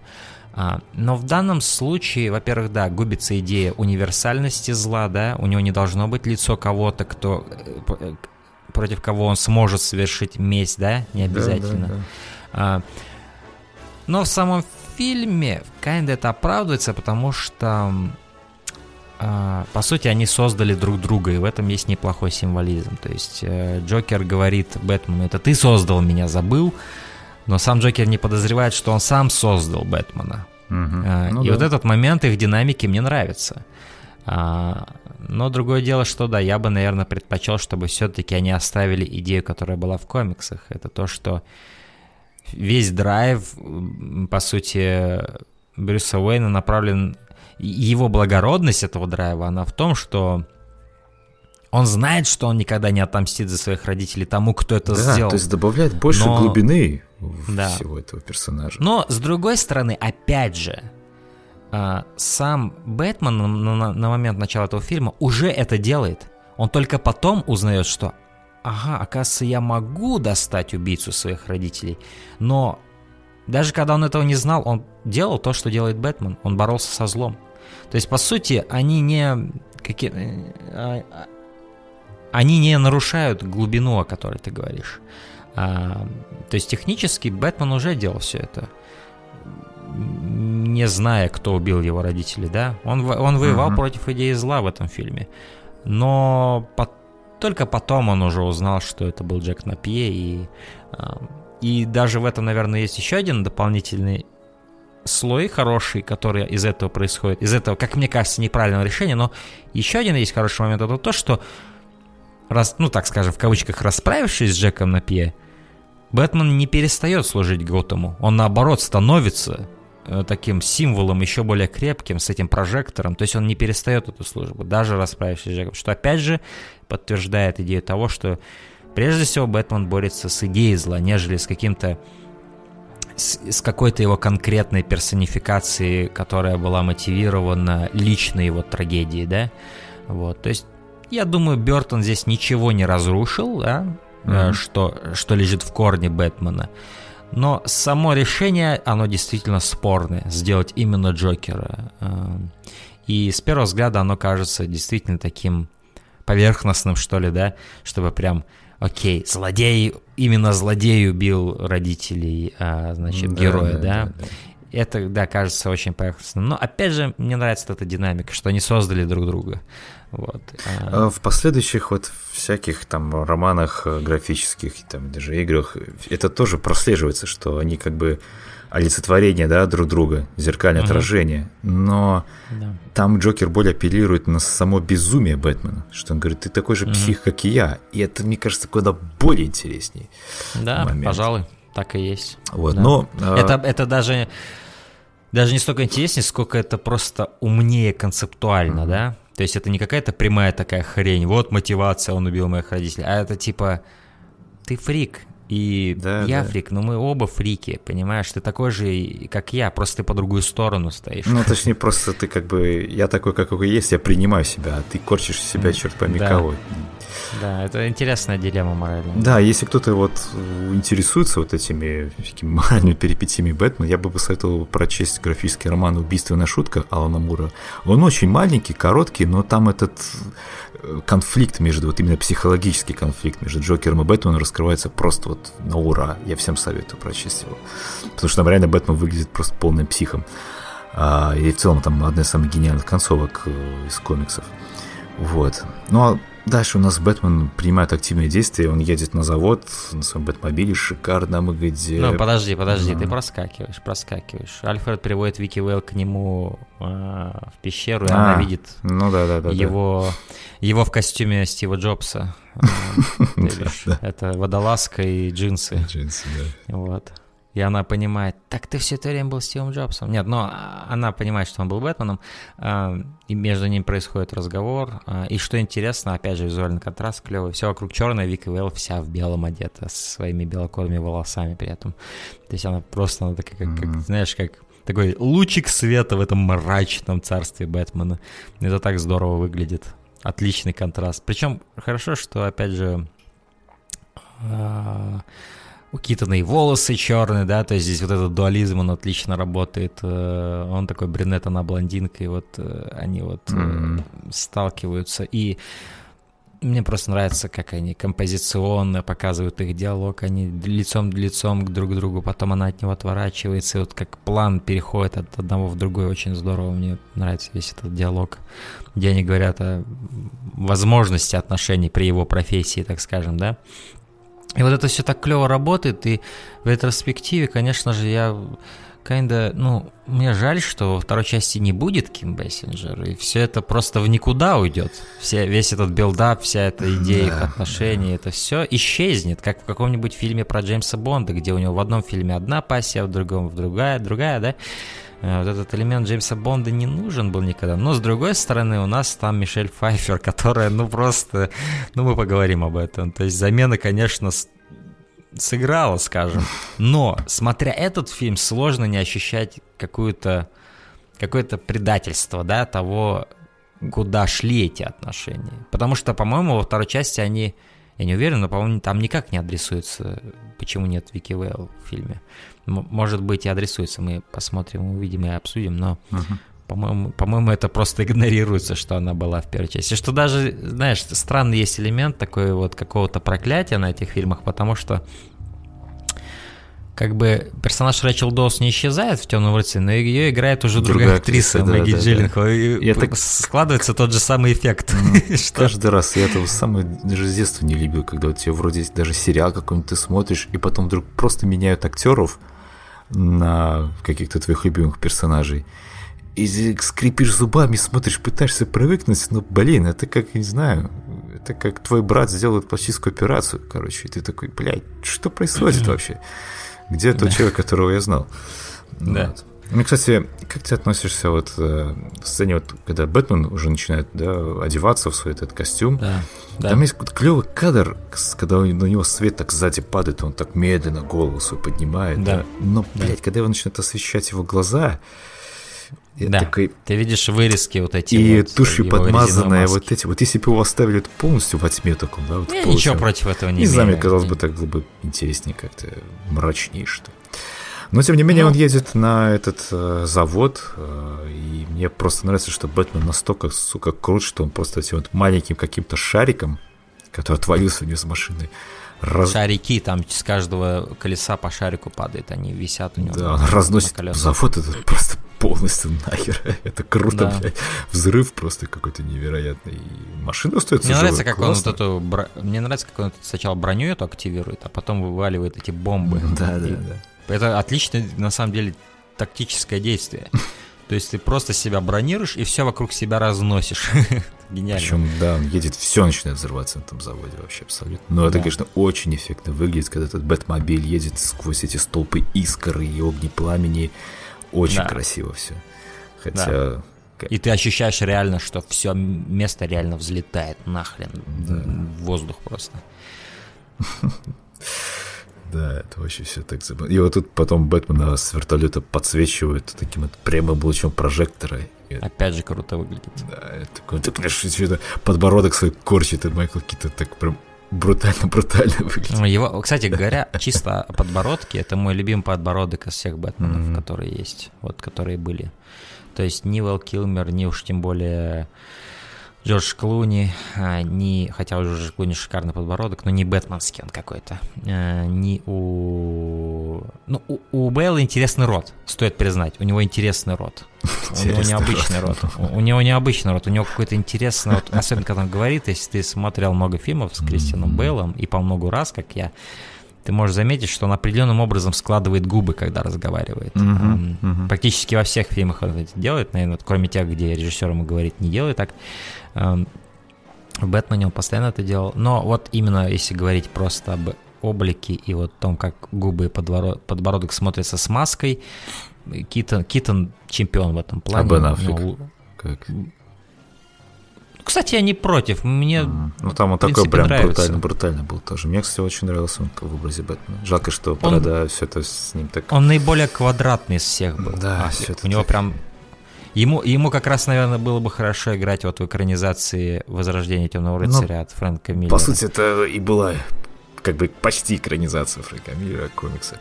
Ну, ладно, суть-то не в этом. Да. А, потому что Джокер тем временем выехал на своем... Парад устраивает. Да, прекрасном каком-то подиум мобиле а, и раздает все эти деньги э, толпе людей, которые все жадно хватают купюры. Кстати, знаешь, какой интересный факт? Mm. На всех этих купюрах было лицо Джокера. Mm-hmm. Но он говорил, что то он, есть... типа, я хочу свое лицо, типа, на долларовой купюре. Ну, то есть, в самом фильме... Это ты не заметишь, не... да, практически. Ты не заметишь, но продакшн — это реально фальшивые купюры с лицом Джокера. То есть это забавный момент. То есть он говорит это в какой-то в какой-то сцене диалога с Вики Уэлл и, по-моему, в музее, да? И это реально происходит, просто это его не заметишь. Блядь, огромное количество тоже, да? Столько среза тратить. В самом Молодцы. фильме, я думаю, предполагается, что это настоящие купюры, то есть, которые mm-hmm. где-то своровал, где-то в банке, может, не знаю. Я, кстати, во время просмотра подозревал, что, может, там как раз-таки есть этот лик Джокера, и но, к сожалению, нам тут... Не-не-не, в самом фильме позиционируется, что это настоящие деньги, потому что нет реакции. Не, ну я, я думал, что, убирает скорее всего, О, это так, мне что-то, мне что-то показалось. Оказывается, это так и есть. Так и есть, но, да, но не в сюжете. Mm. Да, ну и вот эта вся сцена клевая, но опять же играет э, трек Принца, который все это рушит для меня в какой-то степени. Да. То есть я, мне, мне больно это слушать, музыку Принца в этом То есть, может быть, они пытались подчеркнуть это какое-то безумие абсолютное, но вышло абсолютно наоборот. Это... Оно даже не выглядит, оно даже не звучит в какой-либо степени психопатично. Да. Это просто trust will do you, trust makes you real. И ты вот так думаешь, бля, я мог бы в каком-то шоу на Никелодион это услышать, но не в Бэтмене, Бертона, черт побери. Мне всегда это казалось странно. Всегда, всю мою жизнь, что я видел этот фильм, смотрел его, всегда я думал, это очень странный выбор музыки. А, ну тут уже понятно. Принца наняли, он уже сделал саундтрек, надо втыкать его как-то в фильм. Ну, конечно. Я не уверен, да, это... я не уверен, как сам Бертон обо всем этом думает. Но... Ну, вряд ли это было дешево, тем более, поэтому приш... да, пришлось, пришлось. Знаешь, что оригинально была еще идея того, что и ма... вообще изначально Майкл Джексон должен был писать вот эту Джокер э, mm-hmm. сторону саундтрека. Mm-hmm. Потом это сделал Принц, но у них была идея объединиться с Майклом Джексоном и снять клип где, по-моему, Майкл Джексон это Бэтмен, а Принц это Джокер. Вау. Да, они хотели такое Бля, безумие замутить. Это было бы но... круто. То, что но он Майкл Майкла Джексон... Джексона, это просто какая-то невероятная Но Майкл вещь. Джексон отказался в итоге, mm-hmm. не стали они делать. Но, но э, переходя к хорошим mm-hmm. вещам, ну, то есть сначала начинается отравля газом, классический сценарий, то есть э, даже я, когда фанфик писал, помню давно про Джокера и Бэтмена, я писал почти концовку, даже неумышленно я писал концовку этого фильма, то есть в, в, в третьем акте Ты я писал, писал про то, как... по Бэтмену? Да, у меня два их есть. Внезапно а... скрытая часть твоей биографии от меня всплыла наружу. Да, да. Это было, это были, это был 2009 год. А, а, а после просмотра Темного рыцаря, так подозреваю, да?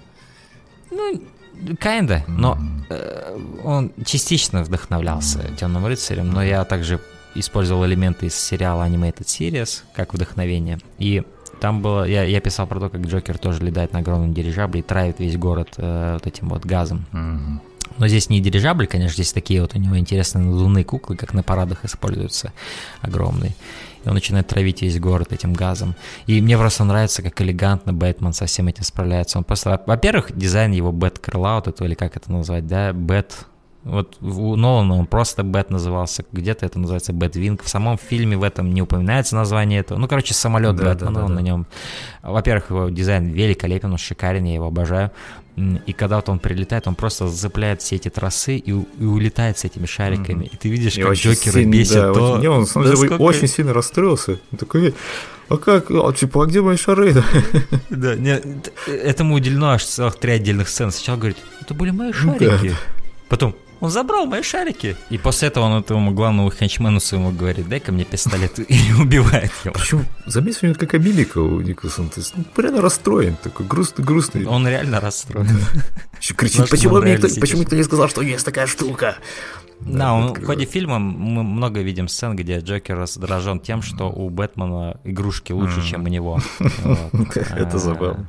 Кстати, как тебе этот кадрик, когда Бэтмен вылетает прямо на фоне Луны? Ну, точнее, там Бэткрылья свои, Бэтвинги над Это облаками. визуально клево, визуально клево, но kinda смысла в этом немного. М, То есть зачем он так высоко подлетел? Он мог сразу начать снижаться. Но да, визуально это клево, это запоминается. Забавно. Ну, Он тоже так Но, немножко э, мультяшно выглядит. Мне всегда казался странный момент того, что когда Бэтмен летит на Джокера с явным намерением а, уничтожить Да, его ракетами. Тебе еще и- показывают, как прицел этот вот дизайн, да, Да, интерфейса. да. Тык-тык-тык на нем. Да, Мне сразу вспомнилась, конечно, сцена из. «Темного рыцаря», Кон- когда- Из темного рыцаря, да. Кстати, как ты думаешь, может этим. Может, этим Нолан цитировал оригинальный М, фильм? Я думаю, даже не только этой сцены, наверное, в какой-то момент. Мгм. Там, когда в конце уже Джокер чуть не повисает на этом, Тоже, опять же, знаешь, да, в свете ночном таком вот, да, тоже, мне кажется. Похоже, да. Но в любом случае, да, Мне нравится, что он достает этот огромный-огромный револьвер. штанов и просто... Из штанины просто огромный. Я достаю из широких штанин Вот гигантский это вот это чисто такой классический джокерский элемент. Все эти вот клоунада Да. с такими его Но приспособлениями. вот здесь он меня не расстраивает, потому что это просто клевая идея, что у него гигантский раскладной, причем как потом выясняется, потому что он его складывает Блять, вообще. револьвер. И одним выстрелом просто сносит э, Бэтмена на его огромном супертехнологичном истребителе. А еще жаловался, что нету... нравится- Еще жаловался, что нет таких игрушек. Блять, у тебя револьвер просто сносит на раз. Чувак, что ты ноешь? Ну, да? э, но вот мне нравится просто даже, как вот он падает, э, вот этот бэт-самолет, он врезается вот так клево в лестницу церкви.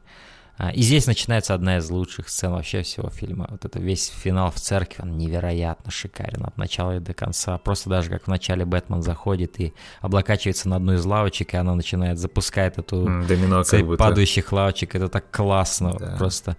И здесь все такое мрачное, Ну, готическое. Здесь уже прям вот. Тим Бёртон, Тим Бёртович. То есть. Вот да, здесь вот Тим Бертон, Тим Бертович, действительно, Тим Бертов. Эм, И э, просто мне нравится долгое восхождение э, Бэтмена, вот этот колокол, Очень который клево, падает сверху. очень клево он его с кислотой это ее просто крепление цепляет. Да. Это охеренная идея. Да. Ну, то есть, э, как бы просто... И, и вес колокола ощущаешь, Да, как да, он да. падает, как будто настоящий огромный кол. Ну, видимо, это реально настоящий, а не как-то с- с- слетал он, потому что я иначе я не представляю, как можно такую мощь передать. Но там есть момент, где просто актер стоит, я не уверен, что это Майкл Киттон, конечно, и мимо него этот колокол пролетает. И это по-настоящему снято, это невозможно подделать миниатюрами, это там весь масштаб и вес ощущается. То есть я не понимаю, как это было сделано, но это супер впечатляет Да, на самом деле. Да, очень клево. А, И мне просто нравится весь бой Бэтмена. То есть есть такой момент клевый, который ты больше никогда не увидишь в кино, я тебя уверяю, где Бэтмен просто стоит, сзади него, на него пытается напасть Хенчман, но он проваливается. И Бэтмену даже ничего делать не надо. Мне всегда так нравился этот момент. Он такой нелепый, смешной, но в то же время реалистичный, потому что это какая-то древняя конструкция, где там реально любая любая половица может провалиться в любой да. момент. Потом начинается какая-то а... сальтом, несколько там этих э, уверотов, короче, чувак, я сначала подумал, то что, блядь, Джокер так скачет, а нет, это просто подельник его. Представь, так Николсон был, Ирак сделал бы сальто такие, круто. Это было бы странно, по меньшей мере. Э, но мне нравится, как он его останавливает. Он, у него какая-то хрень выезжает. Типа Я такой, на самом деле не понял, что вообще произошло, но Бэтмен Педалька какая-то. Но она выстреливает, как я понял, какой-то такой педалью. И он просто вытянул руку, и она как бы... Контур-удар такой получился у него. Mm-hmm. В, в это же время, все это время, что Бэтмен расправляется с оставшимися ханчменами Джокера, Э, Джек Николсон танцует э, с Ким Бессинджер э, под луной, под цветом луны.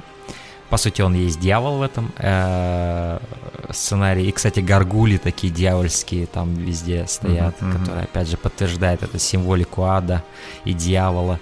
Э, здорово, все отлично освещено, освещение, О, да, освещение прожекторов, как оно Прекрасно. проходит сквозь вот эти поломанные mm-hmm, окна, там mm-hmm. шикарно выглядит все это, конечно.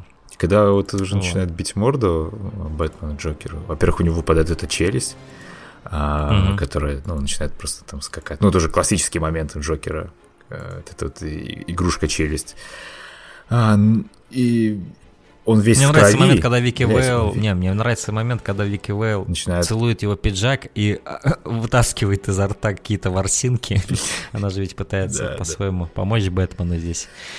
Раз такой смешной. Кстати, это впервые кровь э, за весь фильм. Именно у Джокера и у Бэтмена тоже. И mm. у, Джокера она очень сильно контрастирует. И такой, у него прям глаза чуть ли не на этой крови, и при правильном таком да. освещении это очень стрёмно выглядело. Да. Прям, да, классно, классно. И знаешь, вот в этот самый момент Джокер начинает шутить просто вот, вот именно как в своей иконостасе. То есть безумные какие-то mm. шутки. То вот эта челюсть выпадает, то потом надевает mm. очки, типа, ну ты же не ударишь очкарика, правильно? Да. То есть вот эти постоянные шутки, вот издевки больше даже над Бэтменом. А, когда он бьет ему в пресс, ну там броня, и он такой, картина mm. так руку, типа, ай, бля, больно, больно, больно, больно. Вот, вот здесь yeah. прям Джокер был очень крутой. Конечно, забавно, когда они, он как бы его ударяет или типа как бы скидывает нос через перила и каким то двумя руками. Под... Да, это как-то так. Ну там там какой-то подоконник типа был, ну не подоконник, да, а да, да. выступ, на котором он мог стоять. Так резко тоже так очень забавно сделано. Это было забавно, да, да. Это это это нарочно и такой комедийный uh-huh, момент uh-huh. был сделан. А, и да, тут по сути забавно, когда он говорит Гаргули, а ты над чем смеешься? Да. То есть и мне нравится то, как Бэтмен... Вообще мне нравится, как Бэтмен расправляется с Джокером. Он просто в тот момент, когда Джокер думает, что он уже соскочил и как бы спасся, он приковывает его ногу к этой самой горгулье дьявольской, mm-hmm. которая тянет его вниз. И что забавно, и не совсем забавно, это вот мрачность того, как Джокер умирает. Потому что долгое время он висит, его руки соскальзывают, и у него нет никакой финальной шутки, потому что он понимает, что он сейчас умрет. А, и показано так по-мрачному реально это все, его смерть. То есть никакого последнего проща, Там, он просто кстати, летит вниз еще, и умирает. Еще был такой мимолетный кадр, как символизм всего этого, когда лестницу вот они скидывают эти, да, веревочную лестницу бандиты скидывают с вертолета. Да. И она пролетает мимо да, костюма, костюма и шляпа слетает так, от ветра. Угу. Это же. Вот такой маленький, такой... маленький кадр, ну очень так, знаешь, интересно смотрелся. Да, да, да. Очень клево. Потому что ты не видишь, как он это ложил туда, да, свое uh-huh. пальто с, со шляпой, но, это, но он это явно делал, когда они сбирались, потому что потом он уже без всего этого с ней танцует. Ну, как бы все равно элемент символизма какой-то такой там есть. И символизма, да, конечно, конечно, конечно. Ну, ну и мне нравится то, что он лежит на асфальте, но вокруг него асфальт весь потряс. Да, впечатался прям так. В реальности было бы что-нибудь наподобие залечь на дно в брюге, когда ты помнишь. Да, да, да, да. Чувака просто так распидорасило, что это тяжело смотреть. Но здесь по комиксным правилам ну, конечно, асфальт конечно. ломается под Джокером. Но мне нравится, что у него еще эта игрушка какая-то там смеющаяся да, да, да. Продолжать смеяться после его смерти, как бы. Да, да, да, да. А, вот в целом-то у нас конец истории. Тут происходит, конечно же, становление Бэтмена как э, какой-то символа города, да, появляется этот икони- иконический этот прожектор, который... Ну, потому что до этого он был виджиланти, а да, а теперь да, он как да. бы на законных правах охраняет Готэм. И Ким Бессинджер как бы нам эстаблишит, что она теперь его вторая половинка, так сказать. Да, она уходит из журналистики, и как бы насрать на ту же самую премию, которую все пытался этот э, навязать журналист. И mm-hmm. она просто садится в автомобиль, который приехал за ней Альфред, и все, у нас конец фильма. И мы видим Бэтмена на фоне э, неба Готэма, где прожектор зажжен. Мне нравится, как вообще автомобиль у Альфреда. Он всегда, я помню, в мультфильмах был такой же вот старый, старый. Угу. Не знаю, что да, это да, за да. марка, Мерседес какой-то, наверное. Ну, очень, очень старая машина. Очень стильно выглядит. Может, Rolls-Royce какой-то. Ну да, наверное. Но э, это опять же еще сильнее делает нуарным этот фильм, потому что ну, это, конечно, по сути, да. машина из времен нуара. То есть, потому что вот эти все машины Джокера, вот эти зеленые, они, по сути, это машины какие-то из 70-х, 80-х годов. Скорее, 70-х, наверное. Угу. Но вот эта машина Альфреда, это чистые вот эти 20-е, 30-е, там, я не знаю. Вот, 40-е машины. Да, что ж, наверное, я думаю, на этой ноте стоит перейти к нашим топам, приготовленным лучшим моментам фильма.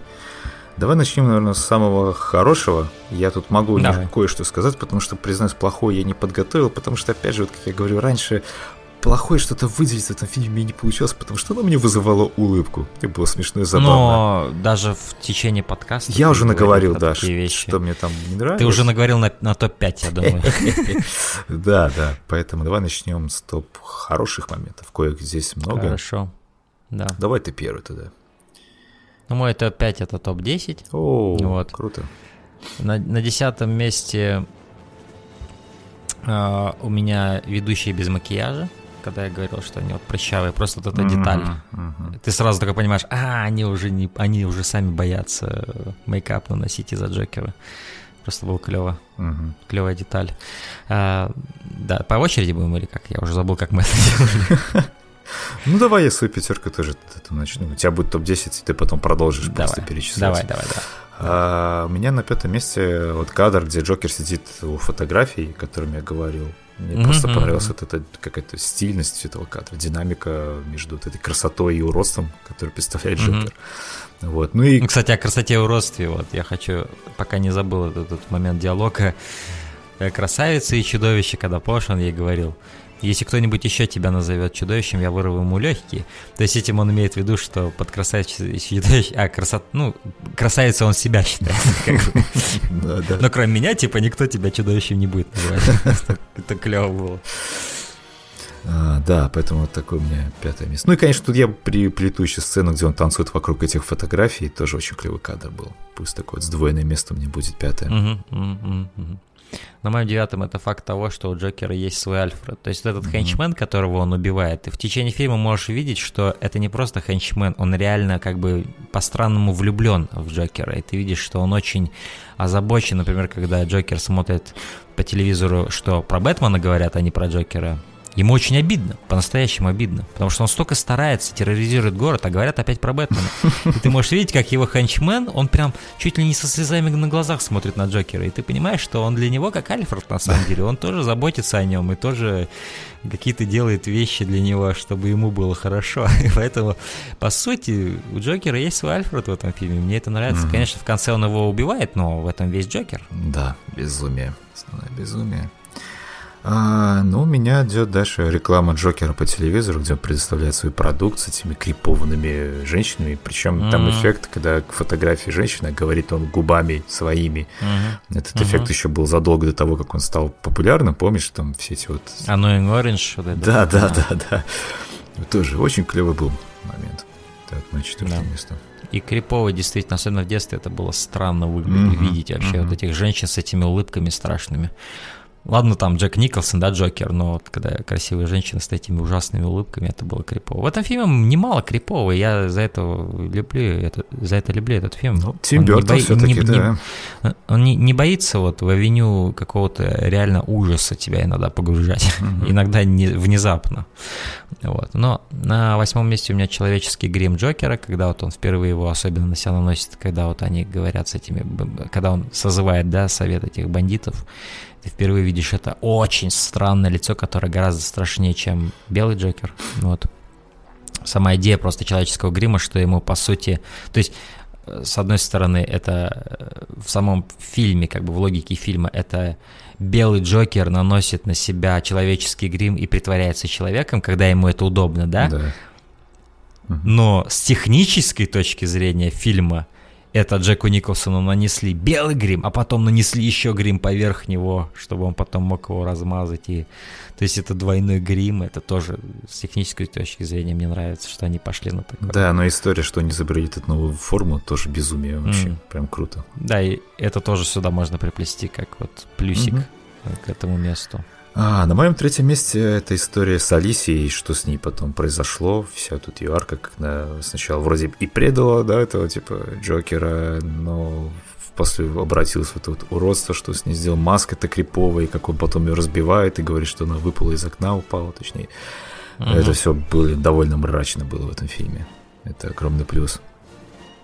Да. Действительно, как из хоррор-фильма какой-то да, сюжет да, посреди да. Бэтмена. Ну, до сих пор эта маска как расколотая, как он ставит ее, mm-hmm. это, более, это очень крутая сцена. Не разбив яйца, яиц, говорит, там лет не приготовишь. Да, да, да, да.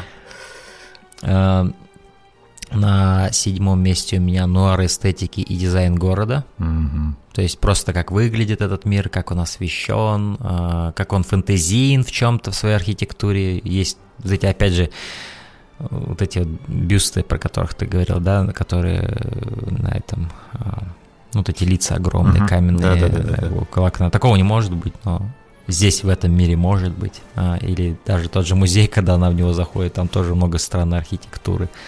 А, просто, опять же, особенно сейчас, когда все это делается на компьютере, обычно, вот все эти декорации, они так ошеломительно выглядят а, и придают, создают свою какую-то реальность всему этому миру. Поэтому, когда я вот пересматриваю эти Бэтмена и Бертона, ты ощущаешь, что ты переносишься в другой мир, в сказку действительно, в такой мрачную. Угу. Вот. И, и в, в такую вот версию Тима Бертона, ни с чем, которую не спутаешь никогда. Никто так Бэтмена никогда больше не снимет. Да. Как он. Но у меня на втором месте э, практически то же самое, что ты говорил. Это в целом вся работа художников, архитектура. Но сюда mm-hmm. я также хочу приплести и освещение. Не саму вот именно операторскую работу, да, она клевая в этом фильме, но вот именно освещение, как все было круто освещено, везде всегда в дыме, в туман, свет такой нуарный, в нуарном стиле. Очень все да. красиво было, потрясающе и мрачно, прям вау. И чего здорово, в этом фильме нет ни одного солнечного дня тебе не пока. То есть здесь есть ну, день, ну, но он, он даже, даже он да. хмурый, mm-hmm. да. То есть Бертон не допускал никакого солнца в моем фильме. Идите к черту. Да, да, да. А, на моем шестом месте, да, uh-huh. получается, а, будет Бэтмобиль. То есть его дизайн, как он выглядит, его иконическое просто вот. Даже история его создания интересна. И с тех пор и до, ни до, ни после не было лучше Бэтмобиля, чем Бэтмобиль вот этих двух первых фильмов. Угу. Все, да? А, да. Ну, на первом месте Вики Вейл. И именно Вау! благодаря актрисе, да, я просто был очарован ею. Это было одно удовольствие любоваться, и особенно когда он с распущенными Это волосами, правда. своими пышными загляденье просто. Да, когда они у нее выпрямлены, динамики. когда они у нее выпрямлены и за, в этот хвостик, это не да. очень. Но когда она дает им волю, это офигенно. Да, и вот эти вот динамики между Брюсом Уэйном и Викой, Вики Лейл. Господи, Вика. Вики Вейн. Вика. Вика. Вика, короче, Вика. Виктория, да. да. за ними было очень приятно наблюдать. Была какая-то теплота в их отношениях. И, конечно, безумно жаль, что в последующих фильмах этого ничего не будет. Но что ж поделать. Поэтому вот такой мой топ-5. Да, вот. я удивленно в то же время не протестую, потому что ну, потому что, во-первых, это твой топ, я не могу протестовать, но э, как бы... Это мой я, топ. Я, я, я, я верил в их химию, на самом деле, между да, ними. Да, да, да. И, и, ты, и ты понимаешь, почему он ей нравится, потому что он особо не... Он необычный парень, он ей интересен. И там... И ты видишь, что ей явно не, деньги не интересны ей. Ей не интересно вся шелуха вокруг него. Э, ей интересен просто этот странный парень, его харизмы ей нравятся, и угу. то, что он такой вот необычный, короче. Вот это, э, опять же, персонаж вот этого другого репортера, да, он как бы показывает, как обычно человек себя бы с ней вел, то есть сразу ей набивается в женихи, да, в то время как Брюс Уэйн, он как бы даже отталкивает ее чем-то, да, чуть-чуть да. от нее, по от, сути, от себя. Это, по сути, это лучшая девушка Бэтмена, которая была, наверное, в кино, да. не знаю, ну, блин, она классная. Да, она офигенная. А, окей. На моем, получается, пятом месте будет... Эм... Я же говорил про финал в церкви, да? Mm-hmm. Я уже запутался. То есть Нет. я говорил про нуар эстетики, про Бэтмобиль, и вот на моем, пя... да. на моем пятом месте финал в церкви. Угу. То есть все от начала, то есть где он падает к лестницам на своем истребителе и поднимается вверх, колокол, э, чувак, проваливающийся под пол, э, драка с Джокером финальная. Все вот это, это мое пятое место. На четвертом месте у меня саундтрек от Дэни Эльфмана. Он абсолютно О, да. иконичен, э, главная тема невероятна просто звучание, просто этот фильм харизматично звучит. Он не только харизматично выглядит благодаря там, оператору и идеям и дирекции э, э, Тима Бертона, освещение, set design, все такое, но вот он, он звучит иконически и важно. Для кино, я бы даже сказал. Вот. Дэнни Эльфман на тот момент не был каким-то известным композитором. Тим Бертон самолично его подтянул в проект. Это была его инициатива задействовать э, Дэни Эльфмана. Э, и здесь он не прогадал. Саундтрек невероятный. Впоследствии он использовался и в анимационном сериале, который был шикарен. В 92 году выпускался, который угу. по сей день лучшего сериала по Бэтмену у нас не было. А, вот, э, да.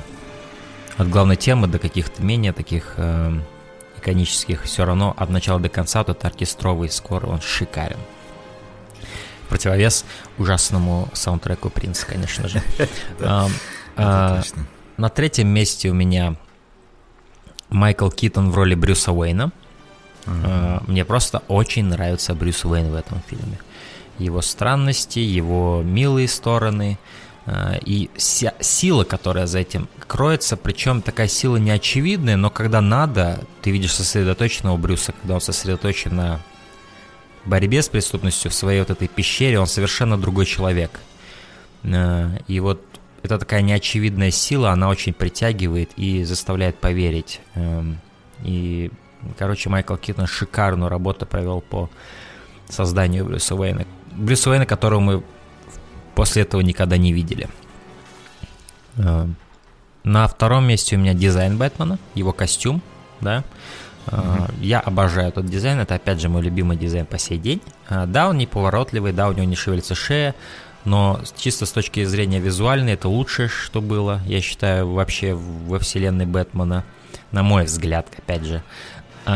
И даже вот эту неуклюжесть они в плюс на самом деле использовали всему. Главное, там есть ощущение какой-то единости человека с этим костюмом, монолитности даже. Да, он, он действительно выглядит как монолитный такой оловянный солдатик, что ли, я не знаю. И он, по сути, выглядит как те игрушки, которыми мы играли, потому что зачастую это были игрушки, у которых не не, не загибались руки в локтях, да, и, и в коленях. И мы как-то нам приходилось хореографию выстраивать за счет там каких-то нелепых движений, да.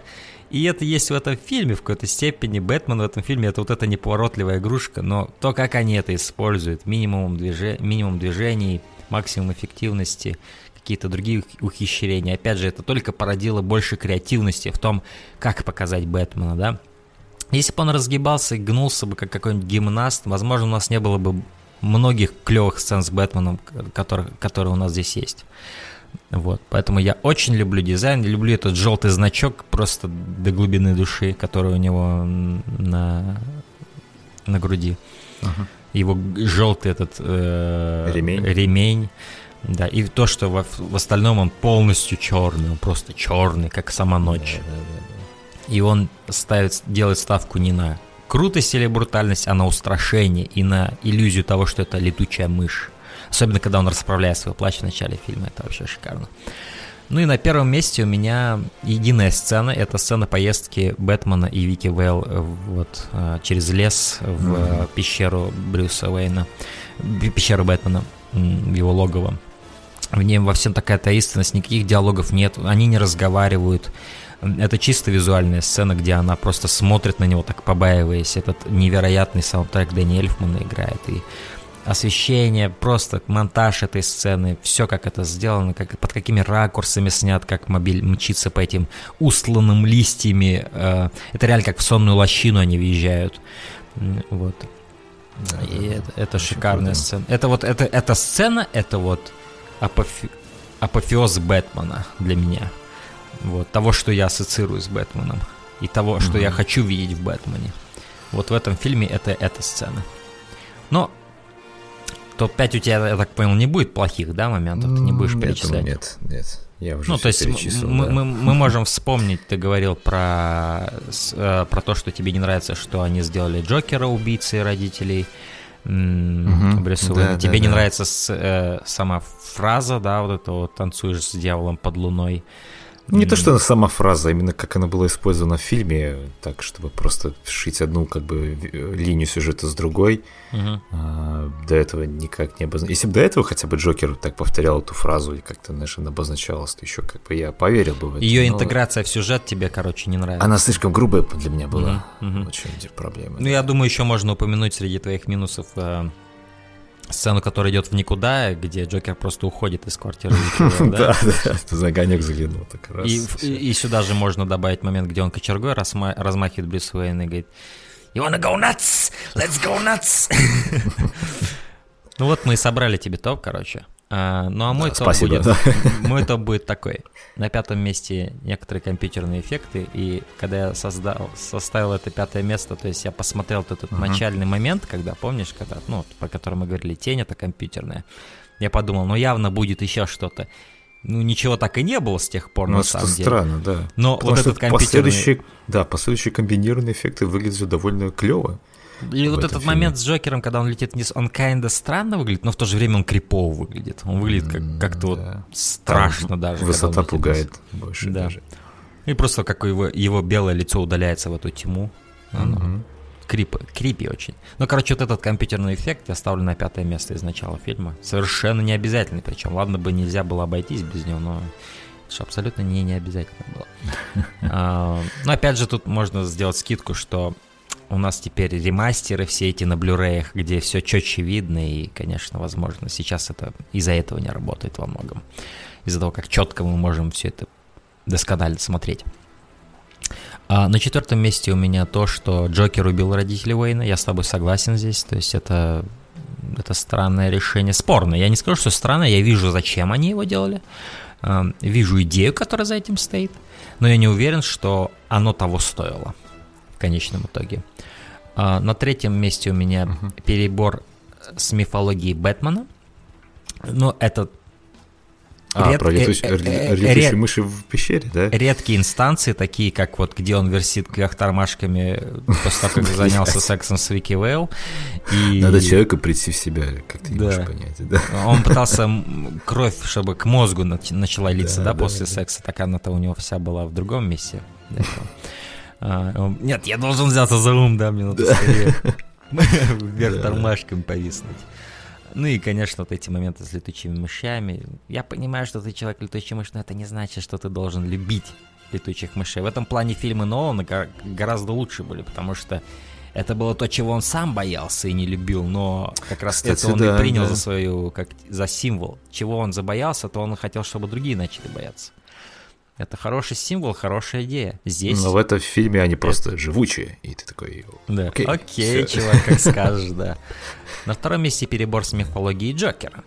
А, то есть это вот опять же некоторые моменты излишней клоунады, которые мне показались слишком уж э, притянутыми за уши. Да, да, да. да. А, ну и на первом месте, я думаю, ты можешь сам это угадать, это саундтрек Музыка. Принца. Угу. Да. А, то есть, э, да, это ужасный такой, как, это знаешь, как сделать офигенный салат, такой, знаешь, все рассчитать, сколько масла добавил, сколько приправ ты добавил, как, сколько ты салата, помидоров, огурцов накрошил. Но ты просто пересолил. А потом в конце ты, а потом в конце ты хуяришь туда я не знаю, дольку апельсина или я не знаю, что-то, что совершенно не, не, не должно я, быть там. Я, я придумал, я придумал, да. смотри, короче, мы любим все семечки, да, полоскать. Mm, да. Вот ты ешь, ешь семечки, все прекрасно, они могут даже быть приправлены как-нибудь солью, да, еще вкуснее. И вот тут попадается тебе семечка, которая, блядь, испортилась, понимаешь? Горькая. горькая. Как... И да. ты потом такой выплевываешь, но горечь остается, и ты ешь да. дальше семечки. Они клевые, но горечь-то, сука, на месте. Она, она никуда не уйдет, пока ты да. там пару Это дней не пройдет. Трагедия, на самом деле. Да. А, да, Я не есть... знаю, зачем они туда приплели его. Это гнилой ингредиент в остальном, в, в остальном великолепного блюда. Да, к сожалению. Великолепном блюде, да. Но вот это, это уже не, не убрать из фильма никак. Только если я сейчас не сделаю какую-то хитрую монтажную работу, хотя это невозможно будет сделать практически. Микшинг там слишком сложно будет для этого, но да. Бэтмен Станислав Кат, да? Да. Я не знаю, кстати, что я бы поставил вместо принца, но вряд ли Гражданскую я бы... оборону надо Вряд ли я бы сделал что-то хуже, чем они уже сделали. Поэтому... А, да, да, да. Странно. Порой такие вот решения студии, видимо... Ну, мне кажется, блин, Тим Бертон был против этого дерьма. Я уверен. Не знаю. Это чувствуется мотивированным продюсерами, на самом деле. Да, потому да, что да. вот так, у нас есть принц, он такой экстравагантный, давайте он напишет саундтрек к экстравагантному Джокеру. Ну, э, это и дополнительная реклама нашему фильму, так что давай, Тимушка. Мы отдельно саундтрек продадим с принцем. Mm-hmm. Ужасно. Да, я не знаю, я не, я, не, я не спешу говорить, что Тим Бертон никакого к этому отношения не имеет, возможно, ему даже нравилось это. Мне стоит позвонить Тиму, я ему уже давно Но не звонил. все же а, ответственность несет больше студия, да, потому что если бы им это не понравилось, им сказали, знаешь, что иди нахер с такой идеей, не, ну, это не нравится.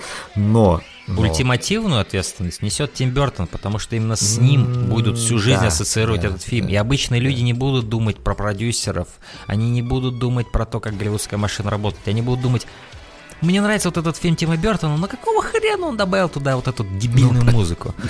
Это понятно, но если разбираться, все же мы придем ну, к тому, что Bros. что-то там перемудрили. Мне, интересно, мне интересно, что бы там написал Майкл Джексон для этого. Знаешь, я бы, знаешь, на фоне того, что сделал Принц, я бы, наверное, все-таки предпочел Майкла Джексона. Вряд ли он сделал бы хуже. Вряд ли. Но, anyway, я ничего не имею против Принца, просто его, его звучание здесь совершенно никак. Слушай, а если бы еще Джек Николсон лунную походку потом бы изображал в этой сцене, да, под Майкла Джексона, это было бы вообще прям феерия. В этом mm. идиотском своем колпаке, блядь, фиолетовом. Лунную походку с дьяволом под луной, да. А, ну окей, это было наше обсуждение первого фильма в нашем цикле по Бэтмене. Мы будем Эти говорить... выпуски будут выходить через через какие-то выпуски, то есть да. мы будем стараться чередовать угу. очередным авторским нудным кино, которое вы все так в кавычках любите. Да. Эти выпуски, которые никому не нужны. Э, но да, мы для души будем делать, конечно, и авторское кино, но и э, будем, конечно, в такой мейнстрим уходить тоже. Но для меня, конечно, Бэтмен это не просто мейнстрим. Это мейнстрим, вне всяких сомнений. Не стоит даже. Хоть это и авторский фильм во многом, да, Тим Бертон здесь mm-hmm. много своих фетишей добавил. Особенно во втором, ух, там пиздец полный. Там реально артхаус во второй части начинается. Но ну, это высокобюджетные, особенно вот первый фильм, там, феерический успех, сколько, 400 миллионов заработал на да. 35-миллионный бюджет, то есть... Это же просто... Это Блин. ошеломительный успех. А, и... Ну, это да, это коммерческое кино, но для меня Бэтмен это, конечно, нечто очень близкое сердцу. И даже эти отвратительные фильмы Шумахера, ну, как минимум один из них действительно отвратительный, а, мне будет интересно обсуждать, просто потому что это Бэтмен. Вот. Ну и да, мы будем проходить это путешествие, я думаю, довольно долго, учитывая, что мы будем через выпуск записывать их, и фильмов немало накопилось за это время. Но угу. в конце концов мы доберемся до Возрождения Темного Рыцаря, и там уже завершим эту серию, и дальше уже будем думать, что нам еще затронуть. Серии, к счастью, огромное Великое количество в кино да. накопилось интересных действительно серий. Поэтому да, нам всегда будет о чем поговорить в этом плане. Но я думаю, это будет а, здоровая практика такая для нас, чередовать коммерческое кино и артхаус. А, ну а на этом все. Спасибо, что слушали. Спасибо, Саша, что обсуждал со мной Бэтмена. И Тебе увидимся. спасибо за идею обсудить. Да, ребят, не танцуйте с дьяволом при лунном свете. Да, всего Или хорошего. танцуйте, если вам это нравится. Только не под музыку принца, блядь, пожалуйста. Только не под музыку принца. Включайте музыку Дэни Эльфмана. Да. Вот. Всем пока. Всем пока.